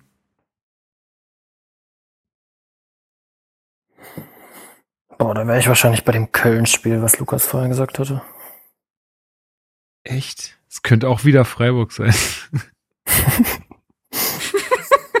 das ist so traurig. Sag mal. Fürth. Ah ja, ja, die, das hatte ich zuerst ja, im, im, Sinn. Aber da kam keine Aussage noch zu dem Tor, deswegen dachte ich, äh, okay. Gut. So, letzte Aussage. Das ein oder andere hat uns gefehlt. Die letzte Konsequenz, vor allem im letzten Drittel. Das gleiche aber auch in der Defensive. Wir haben das ein oder andere nicht so gemacht, wie wir uns vorgestellt haben, haben den Gegner eingeladen zu Torchancen. Nachdem wir zum Anschlusstreffer gekommen sind, hat die Mannschaft nochmal alles versucht in der zweiten Halbzeit, aber wir waren dann nicht so durchschlagskräftig, wie wir uns das vorgestellt hatten. Oh, wo war denn Anschlusstreffer mal? Bayern? War das ein Anschluss? Nee, es war, glaube ich, irgendwann ganz am Ende. Nee, das war, genau, ne? genau, das war ganz am Ende. Äh, Anschlusstreffer hat es mehrere gegeben. Echt, ja? Naja. Vielleicht Union? Union? Ja, ich sag auch Union. Lockt ihr das ein? Ja. Mhm. Köln. Ja. Verdammt. Ja, meine Damen und Herren, und damit endet die Show Marx Zitate Ratespiel. ja, ich hoffe, Sie hatten Spaß. Bis zum nächsten Mal, wenn wir die Zitate von eigentlich ist doch alles gar nicht so schlimm, Niklas Stark analysieren. genau. Bis dahin, ihr Host. Also es war auch brutal für uns jetzt, das nochmal zu hören. Äh, eigentlich waren wir da ganz gut im Spiel, Marcel und ich, aber. Ihr seid nicht gut reingekommen, aber ich finde, ihr habt euch dann reingearbeitet. Ähm, Haben wir kurz den Anschlusstreffer halt, gemacht? Ja, ihr wart dann halt nicht im Abschluss, dann zum Ende hin wart ihr halt nicht zwingend genug. Ne? Genau. Dann, ja. ja. sehr schön. So, Vielen ich, Dank äh, für diesen Vortrag. Ähm, gerne, gerne, gerne. Ich würde, ich würde trotzdem. Ich glaube, der Punkt ist damit klar geworden. Ja, klar. Auf jeden Fall. Also es hapert immer an denselben Ding. Deswegen jetzt nochmal die Frage, beziehungsweise nochmal, äh, auch nochmal so ein bisschen die Aufforderung nach, nach Ideen äh, von euch beiden, vielleicht von dir, Marcel. Was, was glaubst du, was Hertha jetzt noch machen kann, um da in irgendeiner Art und Weise rauszukommen? Weil einfach jetzt so weitermachen und einfach nur darauf hoffen, dass was anderes passiert, ist, glaube ich, äh, der falsche Weg. Ja, die einfachste Antwort wäre natürlich, die man auch immer wieder liest, äh, mal polemisch gesagt, Korkut raus. Äh, ja, aber das Problem dahinter ist dann, ja, aber wer macht's dann? Weil man hat halt in vielen Bereichen wie eben Dadai Zecke schon die Patronen verschossen. Dahin geht einfach nichts mehr. Wer könnte noch ein Feuerwehrmann sein? Keine Ahnung kann ich, kann ich so nicht sagen. Und wenn es darum geht, wie man es dann mit Korkut löst, dann glaube ich, muss man zwingend anfangen, die Kommunikation zu ändern. Ja, ich das, hoffe, und das, das ist meine heimliche mein Hoffnung, das ist meine heimliche Hoffnung, dass es intern anders ist. Aber ich glaube, es ist ja, oder es ist, ich fange mal so an, es ist oft so, dass die Medien einem eher schaden als helfen. Vielleicht gibt es einen Weg zu sagen, wir versuchen diese Kommunikation mal bewusst zu ändern und vielleicht auch mal nach außen ein wenig schärfer zu werden, die Spieler in Verantwortung zu nehmen. Das hat Friedi Bobic zu Teilen gemacht in seinem letzten Interview beim Doppelpass. Aber das muss auch einfach von Korko jetzt mal passieren. Weil mein Gefühl ist immer, diese, die Mannschaft, die Spieler, ja, halten sich in einer Lobby auf, in der sie gefühlt, gefühlt nie auch mal öffentlich kritisiert werden. Das muss nicht unverhältnismäßig sein, das muss nicht übertrieben sein, aber es darf auch einfach mal Kritik geben. Und es kann nicht immer nur sein, dass im Fokus steht, wir haben 20 Minuten gut gespielt und alle Zitate, die Marc gerade aufge äh, angesprochen hat. Deswegen wäre es für mich, mit Korkut wäre die Kommunikation einfach anpassen. Das muss sich jetzt ändern, um die, ja, die, die Dramatik in der Tabelle einfach für alle klar und ersichtlich zu machen. Ja, und man muss ja da auch nicht irgendwen persönlich angreifen oder irgendwelche Spieler genau. zur Sau machen, sondern es reicht Exakt. ja einfach schon mal zu sagen, wir haben schon wieder verloren, das ist nicht gut, wir müssen das abstellen und wir halten uns nicht an irgendwelchen Fehlentscheidungen der Schiedsrichter auf oder an irgendwelchen guten zehn Minuten, sondern es ist einfach das Ergebnis, wie es ist und es sind wieder keine Punkte auf dem Konto. So. Und ich finde auch, das ist ein guter Punkt, den du ansprichst mit der Kommunikation. Das ist super wichtig äh, aus meiner Sicht, dass da jetzt intern äh, sowie extern jetzt auch mal einfach anders äh, gesprochen wird, weil so wie es gerade, also und ich bin ja absolut außenstehend sozusagen, so wie sie sich das gerade für mich darstellt, das ist einfach, und das habe ich glaube ich die letzten beiden Folgen auch schon gesagt, es ist einfach ein weiter so. So, mhm. es wird schon kommen, bloß kein Aktionismus, wir arbeiten in Ruhe weiter, wir verfallen jetzt nicht irgendwie in Panik, wird schon. also so glaube ich, wird es halt nichts. Ich, also ja, Kommunikation umstellen. Wie gesagt, Trainer wäre eine wäre eine Patrone, aber die funktioniert, glaube ich, auch nicht alleine. Also die würde auch, das hat Marc ja vorhin schon gesagt, ich glaube, wenn du den Trainer wechselst, wie gesagt, auch alle anderen Trainer davor sind mehr oder weniger gescheitert. Also das, äh, das wird nur in Verbindung ähm, mit etwas anderem äh, funktionieren. Äh, und das, das äh, ist aus meiner Sicht das erste, ist Kommunikation. Ich habe auch keine, ich habe auch von dem von dem Fußball-Profi-Geschäft jetzt zu wenig Ahnung, was da interne Abläufe äh, angeht, äh, was man da halt vielleicht auch äh, anpassen könnte. Ja, also ich weiß nicht, da gibt's ja auch irgendwie so Rituale na, vor dem Spiel. Also ich weiß, ich weiß noch, dass der Club damals irgendwie immer vorm Heimspiel auch äh, ins Hotel gegangen ist oder so. Weißt du, um einfach mal was anders zu machen, eine andere Atmosphäre zu schaffen in irgendeiner Art und Weise äh, und auch zu signalisieren im ganzen Stuff, in der ganzen Mannschaft, hier passiert, hier, hier ist jetzt was anders, so als vorher. Weil sonst, ja, wenn ich da gerade ganz kurz ja, gerne. darf. Ähm, erinnert mich tatsächlich und ich glaube nach wie vor, dass die ganze, dass dieses Corona-Turnier, das man ja quasi am Ende der letzten äh, Saison gespielt hat. Das war auch unsere These. Dass, ja. dass das wirklich in den Köpfen was verändert hat. Also ja. sie haben so gemerkt, oh wow, jetzt müssen wir und jetzt müssen wir zusammenhalten, dass man in so einen Turniermodus kam. Ne? Und genau das hat vielleicht ähm, dafür gesorgt, dass man aus diesen Automatismen oder ja, Automatismen klingt fast schon so positiv, dass ja. man aus dieser, dass man aus dieser, ja, aus dieser täglichen Trägheit, dass man einfach von Training zu Training zu Spiel läuft und ja, das nächste Woche wieder so, dass man da rauskommt und eben genau sowas man aufbaut und sagt, schaut mal, wir sind jetzt in dieser Situation und jetzt ist der Rest der Saison vergessen. Wir müssen uns jetzt auf den Rest konzentrieren der Saison. Und dann kommst du vielleicht aus diesem Trott mal raus. Ja, aber das wird dir niemand, also äh, wird dir kein Gesundheitsamt mehr vorschreiben, sondern das musst du jetzt irgendwie selber schaffen.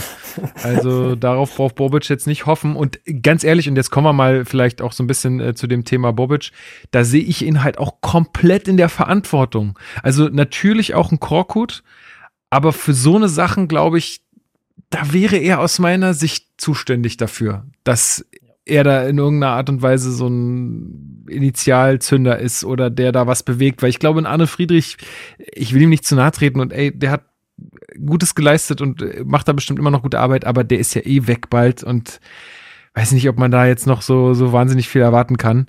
Ähm, aus meiner Sicht muss es Bobic machen. Ähm, Marc, du hattest ja ein paar Zitate auch nochmal rausgesucht, die er im Doppelpass äh, gesagt hat. Ich gucke den schon seit Jahren nicht mehr. Ich finde das furchtbar, dieses Format. Ich habe es auch nicht geguckt, also. Ähm, aber vielleicht kannst du uns nochmal so ein bisschen äh, ja, mitnehmen oder auch für die Leute, die es jetzt äh, nicht gesehen haben, nochmal sagen, was waren denn so die interessantesten äh, Aussagen von Bobic zum ganzen Thema, äh, weil er wurde ja auch mhm. noch angesprochen, was ist denn jetzt mit äh, zweite Liga und wie, wie viel sehr plant man denn und so weiter und so fort. Also ich finde, die eine große Überschrift ist, dass Freddy Bobic halt Typhon Korkut vertraut und jetzt viel mehr die Spieler in die Pflicht nimmt. Also ein Zitat ist, dass er halt sagt, es gibt Egoismen, es wird jetzt härter, wer nicht voll mitzieht, der hat ein Problem. So. Also, wir wissen ja auch schon von Leuten, die nicht mehr da sind und so weiter, die dann auch was zwischen den Zeilen fallen lassen haben, dass der Kader schon in der letzten Saison mh, mm, ja kein, kein Kollektiv gebildet hat, ne, dass es keine Mannschaft gewesen ist. Und du hast jetzt genau also wirklich exakt dieselben Probleme wie in den letzten zwei Jahren zuvor auch. Und dass sich da immer noch Charaktere zurücknehmen, dass vielleicht immer noch eine gewisse Gleichgültigkeit da ist, dass ähm, ne, dass sich Leute vielleicht noch nicht voll integriert haben und nicht haben wollen. Und dass Freddy Bobic das nicht akzeptiert und nicht sagt, Leute, ich, ich werde euch jetzt nicht den nächsten Trainer vor die Brust als stellen, damit ihr ein neues Alibi habt, sondern ihr seid jetzt gefordert. Das kann ich als Weg grundsätzlich sogar verstehen. Wie gesagt, da sind wir wieder bei Schrödingers äh, Katze. Wir wissen nicht, ob es am Ende wir wissen nicht, ob es am Ende genau der richtige Schritt gewesen ist oder man am Ende sagen muss, ja, nee, es hätte schon noch mal einen Anstoß einfach gebraucht. Das wissen wir nicht. Aber ich, ich nehme aus, diesem, aus diesen Aussagen schon mit, dass Freddy Bobic sich diesen Kader angeguckt hat und jetzt festgestellt hat, ey, das, das, da, wir müssen die Spieler in die Pflicht nehmen. Gleichzeitig muss man dann vielleicht aber auch sagen, für diesen Kader ist er seit einem Jahr auch verantwortlich. Ja. Also, wir haben letztens in der WhatsApp-Gruppe, glaube ich, darüber diskutiert, wie, inwieweit kann man die Arbeit von Freddy Bobic kritisch sehen, weil wir gewisse Parameter einfach nicht kennen. Wir kennen gewisse Rahmenbedingungen nicht. Wie viel Geld hatte er, wann wusste er, wie viel Geld er zur Verfügung hat. Da gab es ja äh, unterschiedlichste Dinge. Ähm, welche Spieler wollen überhaupt noch zu Hertha BSC nach den letzten zwei Jahren? Das muss man auch sagen. Ne? Das ist, das ist glaube ich, dann auch nicht einfach. Also diese Unwägbarkeiten, die er sicherlich gehabt hat und dass er auch einen völlig schiefen Kader übernommen hat, den er innerhalb von ein bis zwei Transferperioden auch nicht begradigen kann. Das ist, das sind Punkte, die natürlich dabei sind. Auf der anderen Seite, wenn man sich jetzt beispielsweise jetzt mal nur die Wintertransfers anguckt, ne, dann hast du da Spieler, die, die perspektivisch geholt wurden, Hertha aber eigentlich gerade gar nicht über die Saison hinaus gucken darf, so ungefähr, mhm, weil die aktuelle Situation zu akut ist. Also du hast ähm, dazu geholt einen Dong Jun Lee, der offensichtlich noch massive Anlaufprobleme hat. Du hast geholt einen Sona, der einen Kreuzbandriss hatte, der perspektivisch eingesetzt werden soll. Du hast geholt Björkan, der in seinen Spielen, die er bislang hatte, vielleicht Ansätze gezeigt hat, aber defensiv, das wurde ja auch befürchtet, weil er vorher einfach in Norwegen gespielt hat, defensiv, körperlich noch sehr viel vermissen lässt. Und mit Marc Oliver, Oliver Kempf ja eigentlich einen gestandenen Verteidiger, den würde ich schon in diese jetzt, hilft jetzt Transfer, Soforthilfetransfer Kategorie einsortieren. Allerdings hatte er durch Corona und die Sperre jetzt auch noch nicht so viel Möglichkeiten, Einfluss zu nehmen. Ja, und dementsprechend so hoffen, fehlen ein ne? Stück weit ja, dementsprechend fehlen ein Stück weit, aha, Typhon Korkut, jetzt ist er schon in meinem Kopf. es fehlen die Soforthilfen bei einem ohnehin schon verunsicherten Kader. Ne? Ähm, dieses, dieses, diese, mh, hm, dieses Heraufbeschwören einer Mentalität, die Freddy Bobic im Sommer immer wieder zitiert hat, ist mit den Transfers nicht gelungen. Du hast auf der einen Seite Spieler wie Eckelenkamp, Maulida, die sich bislang einfach suchen in diesem Gerippe von Mannschaftsstruktur. Das ist denen vielleicht auch nicht vorzuwerfen, aber wir reden ja über Taifun, äh, über Freddy Bobic und das Übergeordnete. Also es ist den Spieler selbst nicht vorzuwerfen, aber ne, du hast mit Suat Serda, Marco Richter Spieler, die auch nicht vorangehen. Du hast mit Belfodil und Jovetic Spieler, die auch nicht vorangehen. Boateng hätte so ein Spieler sein können, hat aber zu viel mit seinem Körper zu tun. Also diese Führungsspielergeschichte und diese Hierarchie im Kader, diese Führungsstärke hat sich zu keinem Deut verbessert. Und gleichzeitig hat er mit einem Dedrick Boyata verlängert, der massive körperliche Probleme hat, der dieser Rolle als Kapitän auch noch nie gerecht geworden ist. Dieser Kader ist wie gesagt, so kaputt, dass Freddy Bobic ihn in einem Jahr nicht reparieren konnte. Das ist klar. Aber, wo aber er, jetzt mal ganz ehrlich, sorry, dass ich dich unterbreche, aber ja. jetzt an welcher Stelle hat er ihn besser gemacht? Ja, genau. Er, er hat ihn, er hat ihn ja, ja finanziell, Sofort. wirtschaftlich. Ja, gut, ja. aber das hilft dir halt nicht, wenn er in die zweite Liga absteigt. Nee, nee, nee, du, ich bin ja auch nicht, ich bin ja auch nicht Bobics Anwalt. Ich versuche nur nee, zu nee, erklären. Und ähm, ja, ich glaube tatsächlich. Am Ende des Tages muss sich Bobic, äh, letzter Satz, muss sich Bobic daran messen lassen, dass er ein Stück weit die Wette eingegangen ist, dass dieser Kader besser ist, als das bisher gezeigt und das ist er offensichtlich nicht. Ja, ich wollte genau die gleiche Formulierung wählen. Ich wollte auch sagen, er geht einfach eine wahnsinnige Wette ein aktuell. Ich glaube an einen langfristigen Bobic-Weg. Ich glaube, dass er den Kader langfristig aktuell aufbaut. Das zeigen so Transfers wie ein Björkan. Ein Björkan hat mir zu Teilen gegen Freiburg gut gefallen und hat gezeigt, dass Björka ein interessanter Schienenspieler ist. Problem, passt aber aktuell nicht ins System. Da habe ich dann wieder nicht verstanden, warum gibt man nicht direkt wieder eine Mittelstädt die Chance, der zuletzt eine richtig, richtig gute Zeit hatte. Muss man tatsächlich auch in der schlechten Phase vom, vom gesamten Verein, von der gesamten Mannschaft mal sagen, dass Mittelstädt da ein Stück weit hervor, ähm, dass man ihn hervorheben kann. Und das, vielleicht zeigt der Spieler Björkan das ganz gut. So, er ist eine interessante Personale für die Zukunft, aber aktuell sieht man, dass er defensiv etwas überfordert ist. Ja, weil er die ganz, er ist ein typischer Bobic-Spieler vielleicht sogar. Erinnert ein bisschen an, an, an seine Spieler wie ein, ein Kostic, natürlich nicht ganz so technisch versiert und äh, offensiv stark, aber er rennt die Linie hoch und runter, wirklich. Das liegt auch mhm. sicher daran, dass, ähm, dass Serda über links immer wieder spielt, was ich nicht verstehe, der sich durchweg in die Mitte orientiert, so dass Björkan sowieso die ganze Linie abarbeiten muss. Ähm, das heißt, er baut, also Bobic baut einen Kader, ähm, der langfristig schon zueinander passen kann, der dann Spieler hat wie ein Kempf, wie vielleicht auch ein Schwolo, wenn es mal wieder besser läuft, ähm, die, glaube ich, auch wortstark sind, die so eine Mannschaft leiten können, äh, ja, Spieler, die so eine Mannschaft leiten können. Aber aktuell ist dieser Verein in so einem ich will es nicht Umbruch nennen, dieser Umbruch dauert zu lange, äh, in einem Chaos, in einem Abstiegskampf, in dem diese Spieler sich dann da einfach noch nicht reinarbeiten. Und deswegen ist es jetzt ein wahnsinniges Durcheinander. Ähm, ich, also und ich finde halt auch, dass du, also ich meine, klar, du kannst dich jetzt irgendwie in die ganzen Medien setzen und immer was, also immer davon reden, ja, wir wollen irgendwie Spieler holen, die mit irgendwie Führungsstärke vorangehen und sowas, aber du musst es doch auch als Freddy Bobic irgendwie vorleben. Ich meine, der ist sportlich mhm. verantwortlicher. So, du musst es vorleben, du musst es irgendwie aus denen rauskitzeln. Der muss mal irgendwann wach werden. Also ich meine wirklich einfach am Morgen mal aufstehen und sagen, okay, ab jetzt ist es anders als vorher.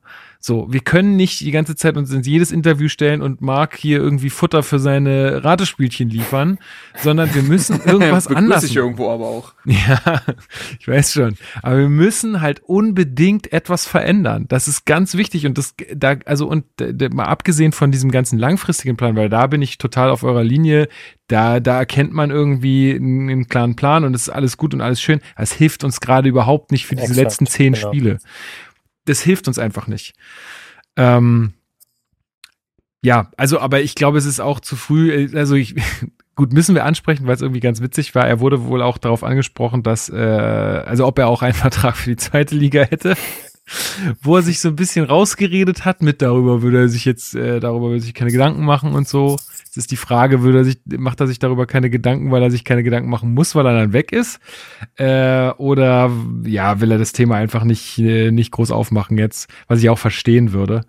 Ähm, ja, keine Ahnung, wie habt ihr das interpretiert? Aber vielleicht um mal ja, sorry, sag was Marcel.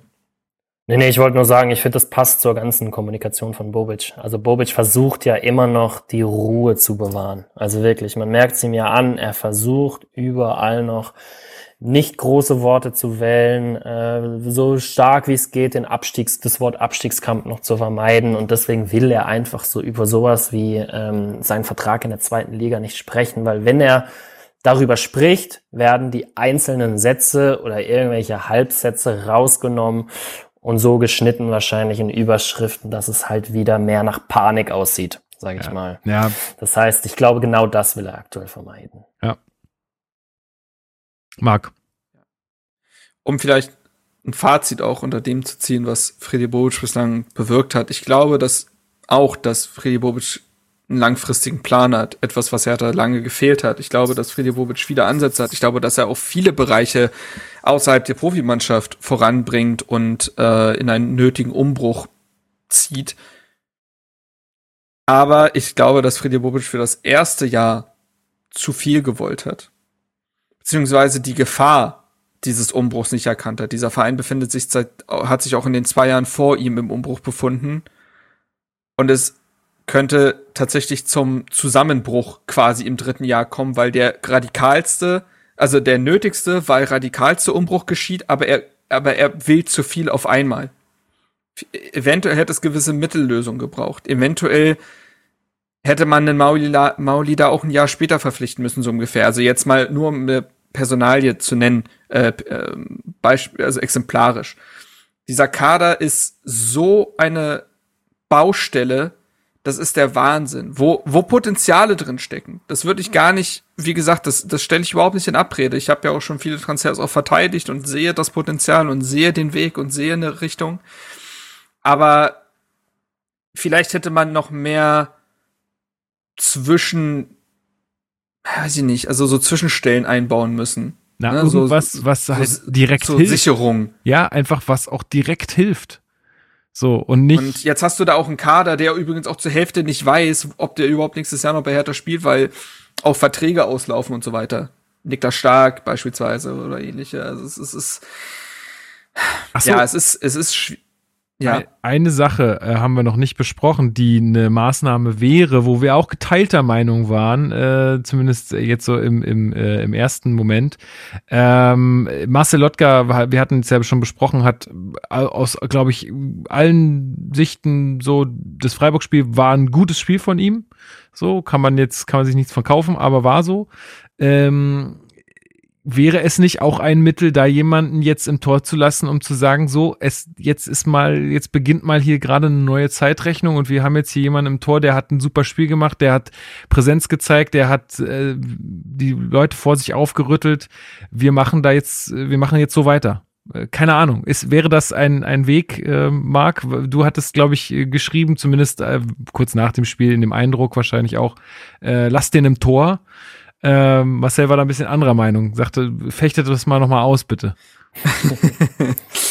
ähm, ja gut, die Ma Personalie Marcelotka stellt sich ja jetzt im Nachhinein sowieso nochmal sehr anders dar. Das muss man schon dazu sagen. Ne? Also äh, jetzt, ich, ich greife jetzt einfach mal vor, ja. äh, weil sonst wird es schwierig zu besprechen. Also Marcel Lotka, werden jetzt die eigentlich alle mitbekommen haben, steht vor einem Wechsel zum BVB.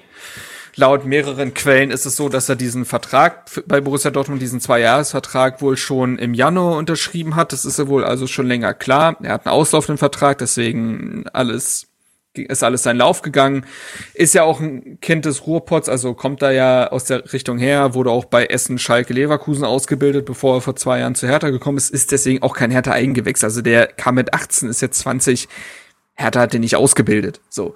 Ähm, so. Und mit einer längerfristigen Perspektive hätte ich gesagt, von mir aus kann man das probieren. Wir haben vor dem Viertspiel die Torhüter-Diskussion hier geführt, ne? Mhm. Und haben da ja noch über Christensen gesprochen, der, wie man so weiß, mittlerweile ja immer noch ausfällt, muskuläre Probleme, davor Corona, haben wir gesagt, naja, Alexander Schwolo ist jetzt im zweiten Jahr in Folge bei Hertha BSC leider gescheitert. Wir haben dafür auch Gründe genannt und was auch also was daran alles verständlich ist und nachvollziehbar.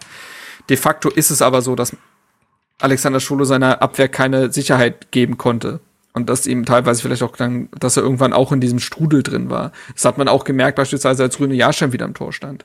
Oder heut, heute, sage ich schon, na, ich sag mal heute äh, mit den Eindrücken des Spiels, dass was Marcel Lotka da auf, aufs Feld gebracht hat, dieser, dieser ähm, ja, Führungsstärke, zeigt sich über Zeit, aber einfach dieser Eifer, diese Leidenschaft, ne, die er da reingebracht hat, wie er, das hat ja Marcel am Anfang der Folge alles geschildert. Dinge, die man von Alexander Schwolo weniger gesehen hat. Plus ein gutes Torhüterspiel. Und ich bin schon der Meinung, dass wenn man kein Zeichen mehr mit einer, mit einem Trainerwechsel ähm, setzen möchte, dann muss es irgendwie dann, wie Freddy Butsch gesagt hat, müssen die Spieler in die Pflicht genommen werden. Spieler, die vielleicht ihrer Rolle nicht gerecht werden, die nicht die Leistung zeigen, die man sich von ihnen wünscht. Und ich glaube, dass die Torhüter-Position schon eine ist, die man da angehen kann. Und wie gesagt, jetzt dadurch, dass Marcel Lotka im Sommer geht, weiß ich nicht, ob das, also wie das einfach auf die Mannschaft wirken würde, wenn der weiter im Tor stehen bleibt. Auf der anderen Seite wussten sie es ja wahrscheinlich auch alle schon. Ähm, schwierige Nummer. Aber ich finde schon, dass äh, ich hätte kein Problem damit, wenn ab jetzt jemand anders im Tor steht und man die Torhüterposition im Sommer einfach neu bewertet, weil man irgendein Zeichen setzen muss. Also das hat man ja, ich finde auch, dass Linus Gechter sich es theoretisch verdient hat, weiter in der Innenverteidigung zu stehen, weil er einfach sehr stabil gewesen ist. und da brauchen wir nicht drüber diskutieren, ob der 18-Jährige jetzt wieder Platz für Niklas Stark machen muss. Linus Gechter ist der stabilste Innenverteidiger dieses Monats gewesen.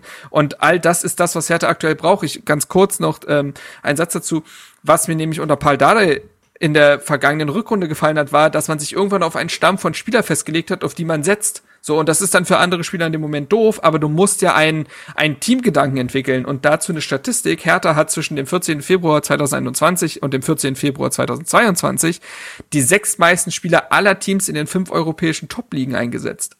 Das sind 44 gewesen. Ja, aber auch wegen Verletzungen, Corona, ne? Das, ähm Vollkommen klar, vollkommen klar, aber du musst jetzt auch einen Stamm an Spielern schaffen und die müssen, wenn du mangelnde Abläufe kritisierst, dann müssen auch immer wieder dieselben Spieler spielen. Ich weiß, dass Hertha Probleme hat mit Verletzungen und Corona. Das würde ich niemals ausklammern. Das war in den letzten Wochen immens viel. Aber wenn jetzt einigermaßen wieder dann die Spieler da sind, viele hatten dann jetzt auch Corona, ich weiß, man kann sich zwar zweimal infizieren, ist aber unwahrscheinlicher. Wenn also wieder jetzt Spieler längerfristig dabei sein sollten, musst du dich auf den Kern von Spielern festlegen. Und dann vielleicht ist so jemand wie Schwolo jemand, der halt über die Schwelle fällt. Ja, Marcel, sag mal deine, deine Meinung zum Thema äh, Torhüterwechsel vielleicht als Zeichen für einen Neuanfang. Ja, prinzip, prinzipiell gebe ich da Marc schon recht, was, ähm, was den Punkt angeht, dass es endlich mal, mal eine Achse geben muss in der Mannschaft. So, sollte Marcel Lotka jetzt diese Achse bilden, dann ist das selbstverständlich völlig in Ordnung und da stehe ich dann auch dahinter und da wird ganz äh, alle Hertaner dahinter stehen. Ich weiß nur nicht, wenn man es wieder im, im gesamten Kontext äh, sich anschaut, ob es die richtige Entscheidung ist, einen fünften Torwart ins Tor zu stellen, der ohne den Ausfall von den vier anderen Torhütern Torhüter niemals ein Spiel gemacht hätte. Mhm. Darüber hinaus, jetzt muss man es natürlich neu bewerten, dadurch, dass der Spieler auch noch den Verein verlassen wird, schon viel weniger. Darüber hinaus frage ich mich auch, wenn man sich hier wieder den langfristigen Weg anschaut, was muss, was denkt sich ein Christensen? Also warum spielt jetzt plötzlich der Torwart, der äh, nicht mal in der zweiten Mannschaft, in der U23 von Beginn an äh, häufig gespielt hatte, und ich war halt verletzt und äh, spiele jetzt und bin dadurch komplett raus. Ähm, und ein Schwolo sowieso, auch wenn es natürlich bei ihm schlechter lief. Aber für mich ist das eher problematisch, was die Kaderstruktur angeht. Ähm, da sehe ich dann eher äh, ja hinsichtlich äh, Christensen die Möglichkeit, dass man da sagt, ist übrigens auch ein emotionaler Torhüter, ähm, ja. der sich, äh, der sich sehr stark einbringt.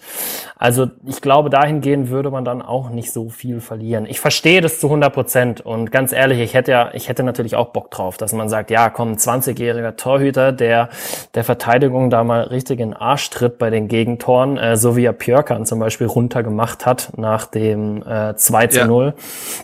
Oder 3 zu 0? Bei welchem war das? 2 zu 0, also ne? Beim 3 zu 0 sieht Björkan ziemlich dumm aus, auf jeden ja, Fall. Ich glaube, beim 3 zu 0 macht er ihm vor allen Dingen rund.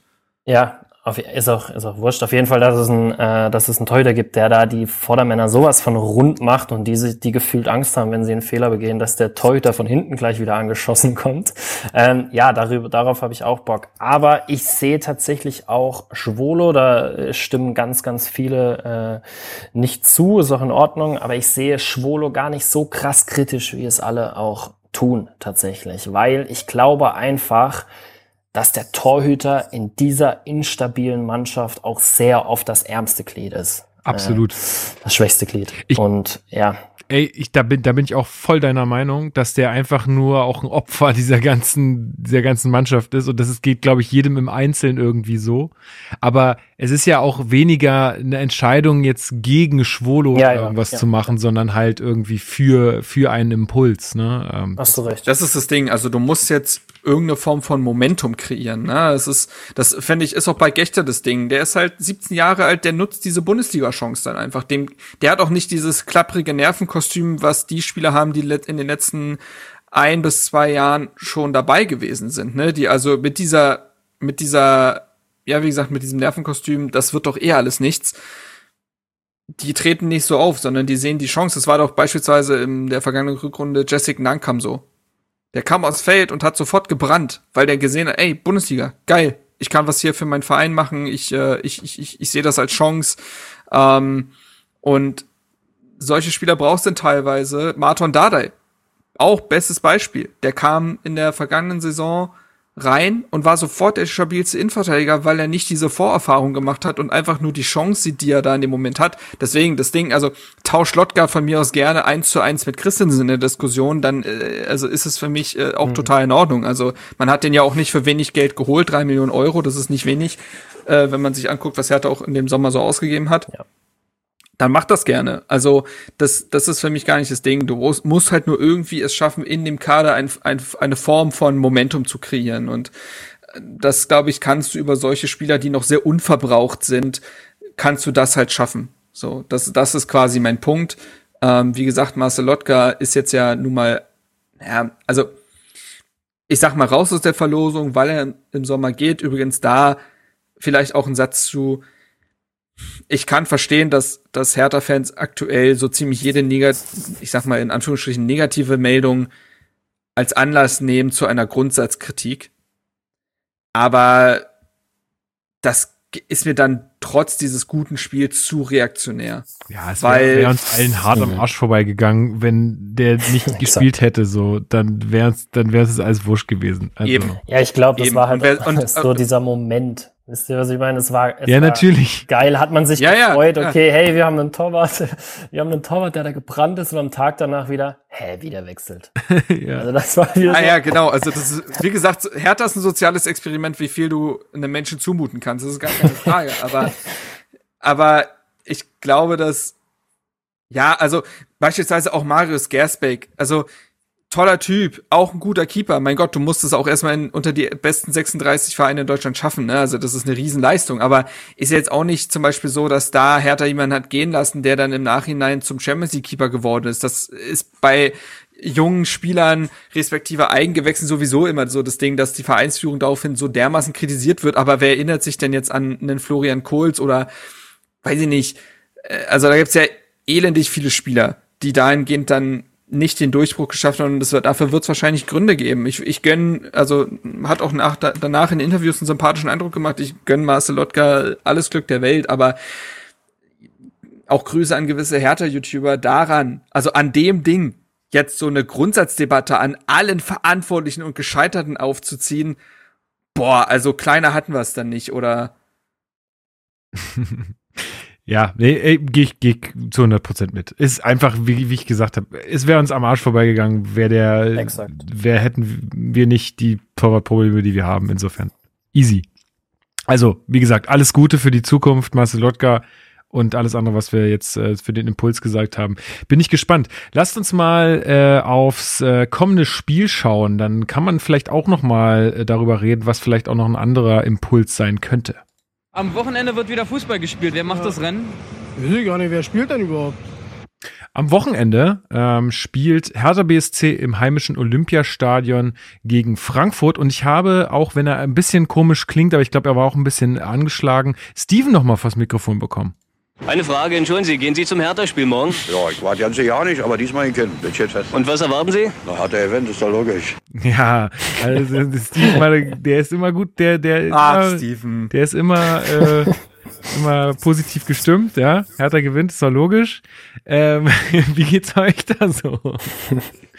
ja, nee, was ich gerade schon meinte mit, äh, mit dem äh, Momentum oder mit dem, äh, mit dem Impuls, es werden ja wieder mehr ZuschauerInnen zugelassen zu den Heimspielen ähm, und Hertha hat dort auch einen, ein Angebot jetzt gefahren. Ich hab's jetzt gerade nicht äh, hundertprozentig im Kopf. Ich versuche es jetzt mal so nebenbei nochmal äh, hier zu ergoogeln. Ähm, aber es ist wohl so, dass man sich jetzt für mehrere Spiele noch eine Dauerkarte kaufen kann.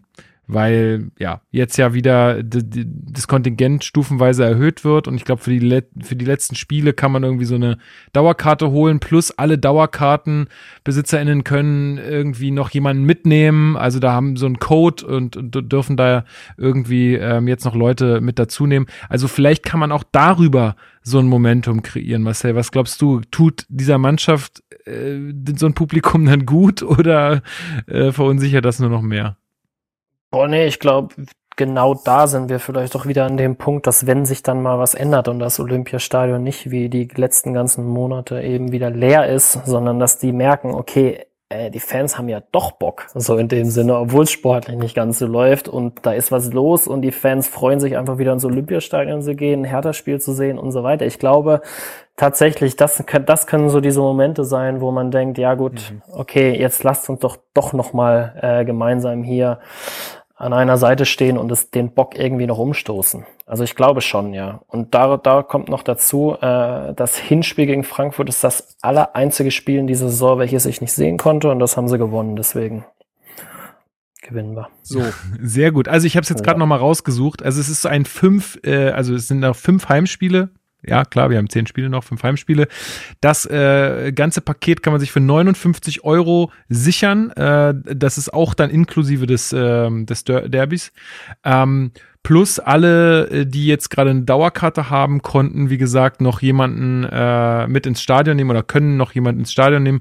Äh, und äh, die haben da, also die ganzen Leute haben auch eine E-Mail e dazu bekommen, äh, wahrscheinlich so ein Code ähm, und dann konnte man den weitergeben. Also das finde ich auch gut, dass Hertha dahingehend ja. was, äh, was tut. So jetzt äh, das, was du sagen wolltest, Marc. Ja, und das For Kids Angebot ist ja auch wieder belebt worden. Ah ja. Also, die versuchen jetzt wirklich alles, um das Stadionerlebnis wieder möglichst schön gestalten zu können. Ich und bin auch da, das könnte Leute. tatsächlich so. Und das ging ja beim letzten Mal auch super gut, Lukas. Von daher macht dir da gar keine, gar keine Sorgen. Hat richtig geholfen. Ja, ja, toll. Nein, ich sag Ähm, euch, also, also, ich, ich habe ich hab ja nur gesagt, ich gucke mir den Scheiß nicht mehr an und jetzt bin ich das zweite Mal hintereinander im Stadion. äh, wirklich, Also kommt ran, das- die Mannschaft braucht uns und für alle, die hingehen, ne, ey, ich glaube, es braucht halt auch einfach so Szenenapplaus. Jeder abgewehrte Ball, jede gute Aktion muss beklatscht Mhm. werden. Da muss jetzt auch was von den Rängen kommen, weil wenn man nur zu Hause sitzt ähm, mit seiner Shisha und meckert, dann wird nichts passieren. So wie Sondern- Lukas es jedes Heimspiel macht. sondern genau, sondern äh, ich sitze hier mal und blubber einfach. Doppelkopf Apfel, weißt du, von bei jedem Spiel. Also, Klar, Max ihr kennt Kruse mich. Da, du hast schon so aus, du hast auch so einen Schlauchhalter, ne, dass du schon so nebenbei äh, irgendwie schon deine Twitter-Rants abgeben kannst. Meine, meine Nachbarn beschweren sich hier schon immer, dass es so doll im Treppenhaus riecht. ja, ja. Ja, Schön. sorry. Okay, jetzt Okay, du. ja. Aber kommen wir vielleicht mal zum Sportlichen. Ähm, ja, Eintracht Frankfurt. Wie gesagt, er Hinspiel hat Hertha gewonnen und das auch zu Recht. Das war ein sehr schlechtes Spiel von Frankfurt und viele, also eine der sehr wenigen konsistenten Leistungen von Hertha WC in dieser Saison. Und Hertha und die SGE haben gemeinsam, dass sie beide sehr, sehr schlecht in die Rückrunde gestartet sind. Also Frankfurt hat ein Spiel gewonnen in der Rückrunde. 2 zu 3, sehr knappes Ding gegen den VfB Stuttgart. Ansonsten ein Unentschieden gegen Augsburg und ansonsten alle Spiele verloren, unter anderem auch gegen Bielefeld. Zuletzt äh, verloren gegen Bayern 1 zu 0. Hätten sie mal gewonnen, dann hätten wir mehr Chancen gehabt. Weiß ich nicht, weil oft, also weil sie eine ganz ordentliche Leistung gezeigt haben und man sich auch das ja gerne mal schön redet gegen Bayern, ne? Dass man Ja, dann Tatsache. auch dann wieder den 1% rausnimmt.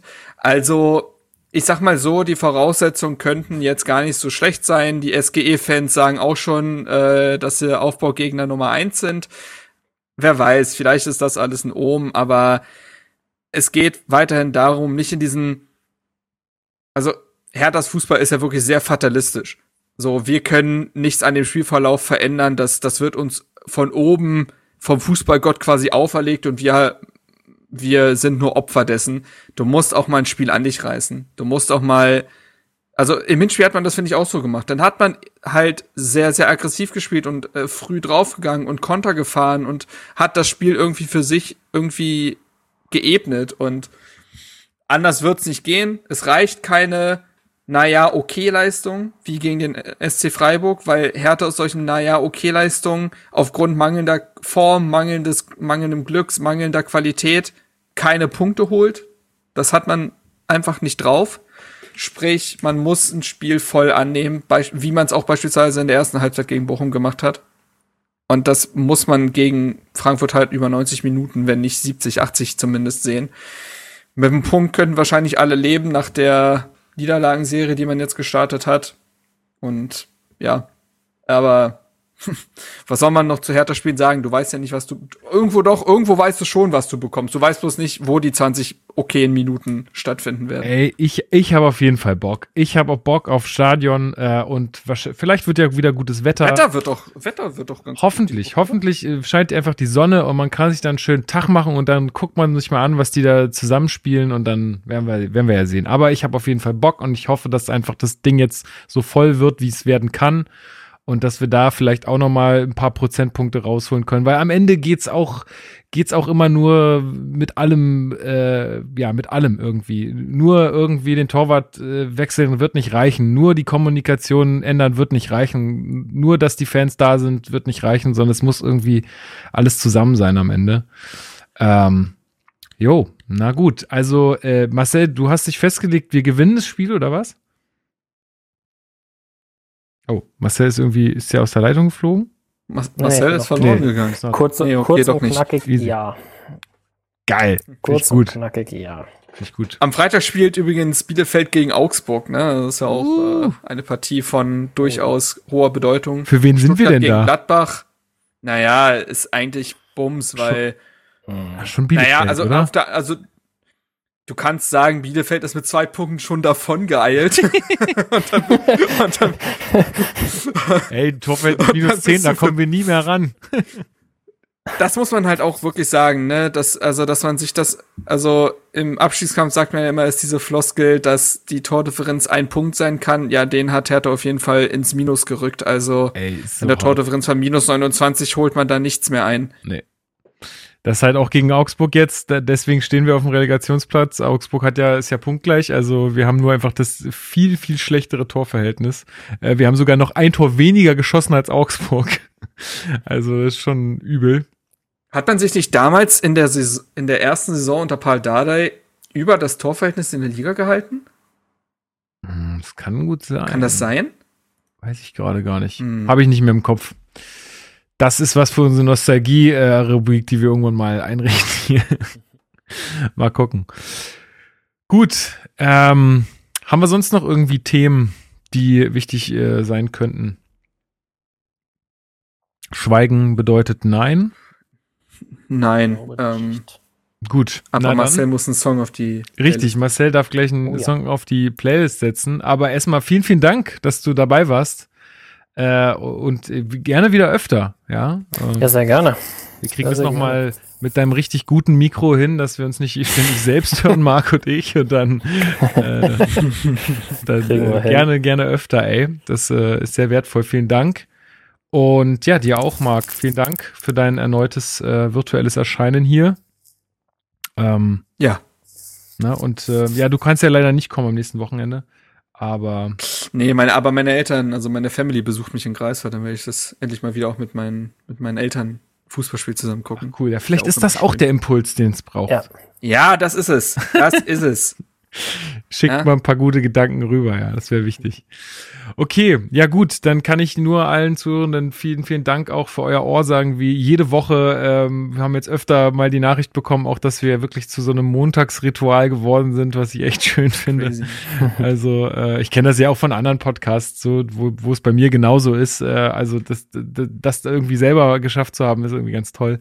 Vielen, vielen Dank also dafür. Ähm, ja, bleibt alles schön gesund, ne? Ähm, auch wenn sich jetzt irgendwie die Berichterstattung so ein bisschen verschoben hat, äh, auch in meinem Umfeld werden jetzt immer mehr Leute irgendwie krank und ähm, auch wenn das jetzt milde Verläufe sind, ist irgendwie nicht geil. Äh, geht trotzdem irgendwie immer, weiß ich nicht, irgendwie, weiß ich nicht, die Kinder können dann nicht Geburtstag feiern oder nicht Fasching oder was auch immer. Also bleibt einfach schön gesund, ähm, damit nichts passiert. Und ähm, ja, zu, zu der ganzen äh, Chose in, in der Ukraine haben wir, glaube ich, alles gesagt. Ähm, vielen Dank fürs Zuhören. Bleibt sauber und Marcel, du darfst die Leute jetzt verabschieden. Puh, da bleibt mir nicht mehr viel zu sagen, als denkt an meine Worte. Samstag kommt ein Sieg. Und dein Song? Mein Song. Muss ich den jetzt schon erwähnen oder kann ich da für Überraschung sorgen? Du kannst auch für Überraschung ah, sorgen, Leute. Ich guckt, werde für Überraschung sorgen. Guckt einfach oh, mal. Ah, Story Twist. Äh, das ist natürlich das, auch mal gut. Guckt einfach mal rein in die, in die Playlist. Ja, ich schicke euch, ich tue euch den Link in die Beschreibung. Äh, wenn ihr Spotify habt, äh, dann könnt ihr da auf jeden Fall mal reingucken. Und ich glaube, es pflegt auch jemand diese Liste bei dieser. Vielen, vielen Dank an der Stelle nochmal. Super nice. An die, äh, vielen Dank an dieser Stelle. Genau, der, den finde ich toll. Ja, damit kann man doch aufhören. Sehr gut. Also, jetzt no, nochmal, Marcel. Du, du, du darfst das letzte Wort haben. Ja, wie gesagt, denkt am Wochenende an meinen, an meinen Sieg und das, das Lied kommt dann in Kürze. Lasst euch überraschen, schaut in die Playlist. Das ist der Cliffhanger für heute. Oh, der Mann hat Social Media durchgespielt, ey. So ist es.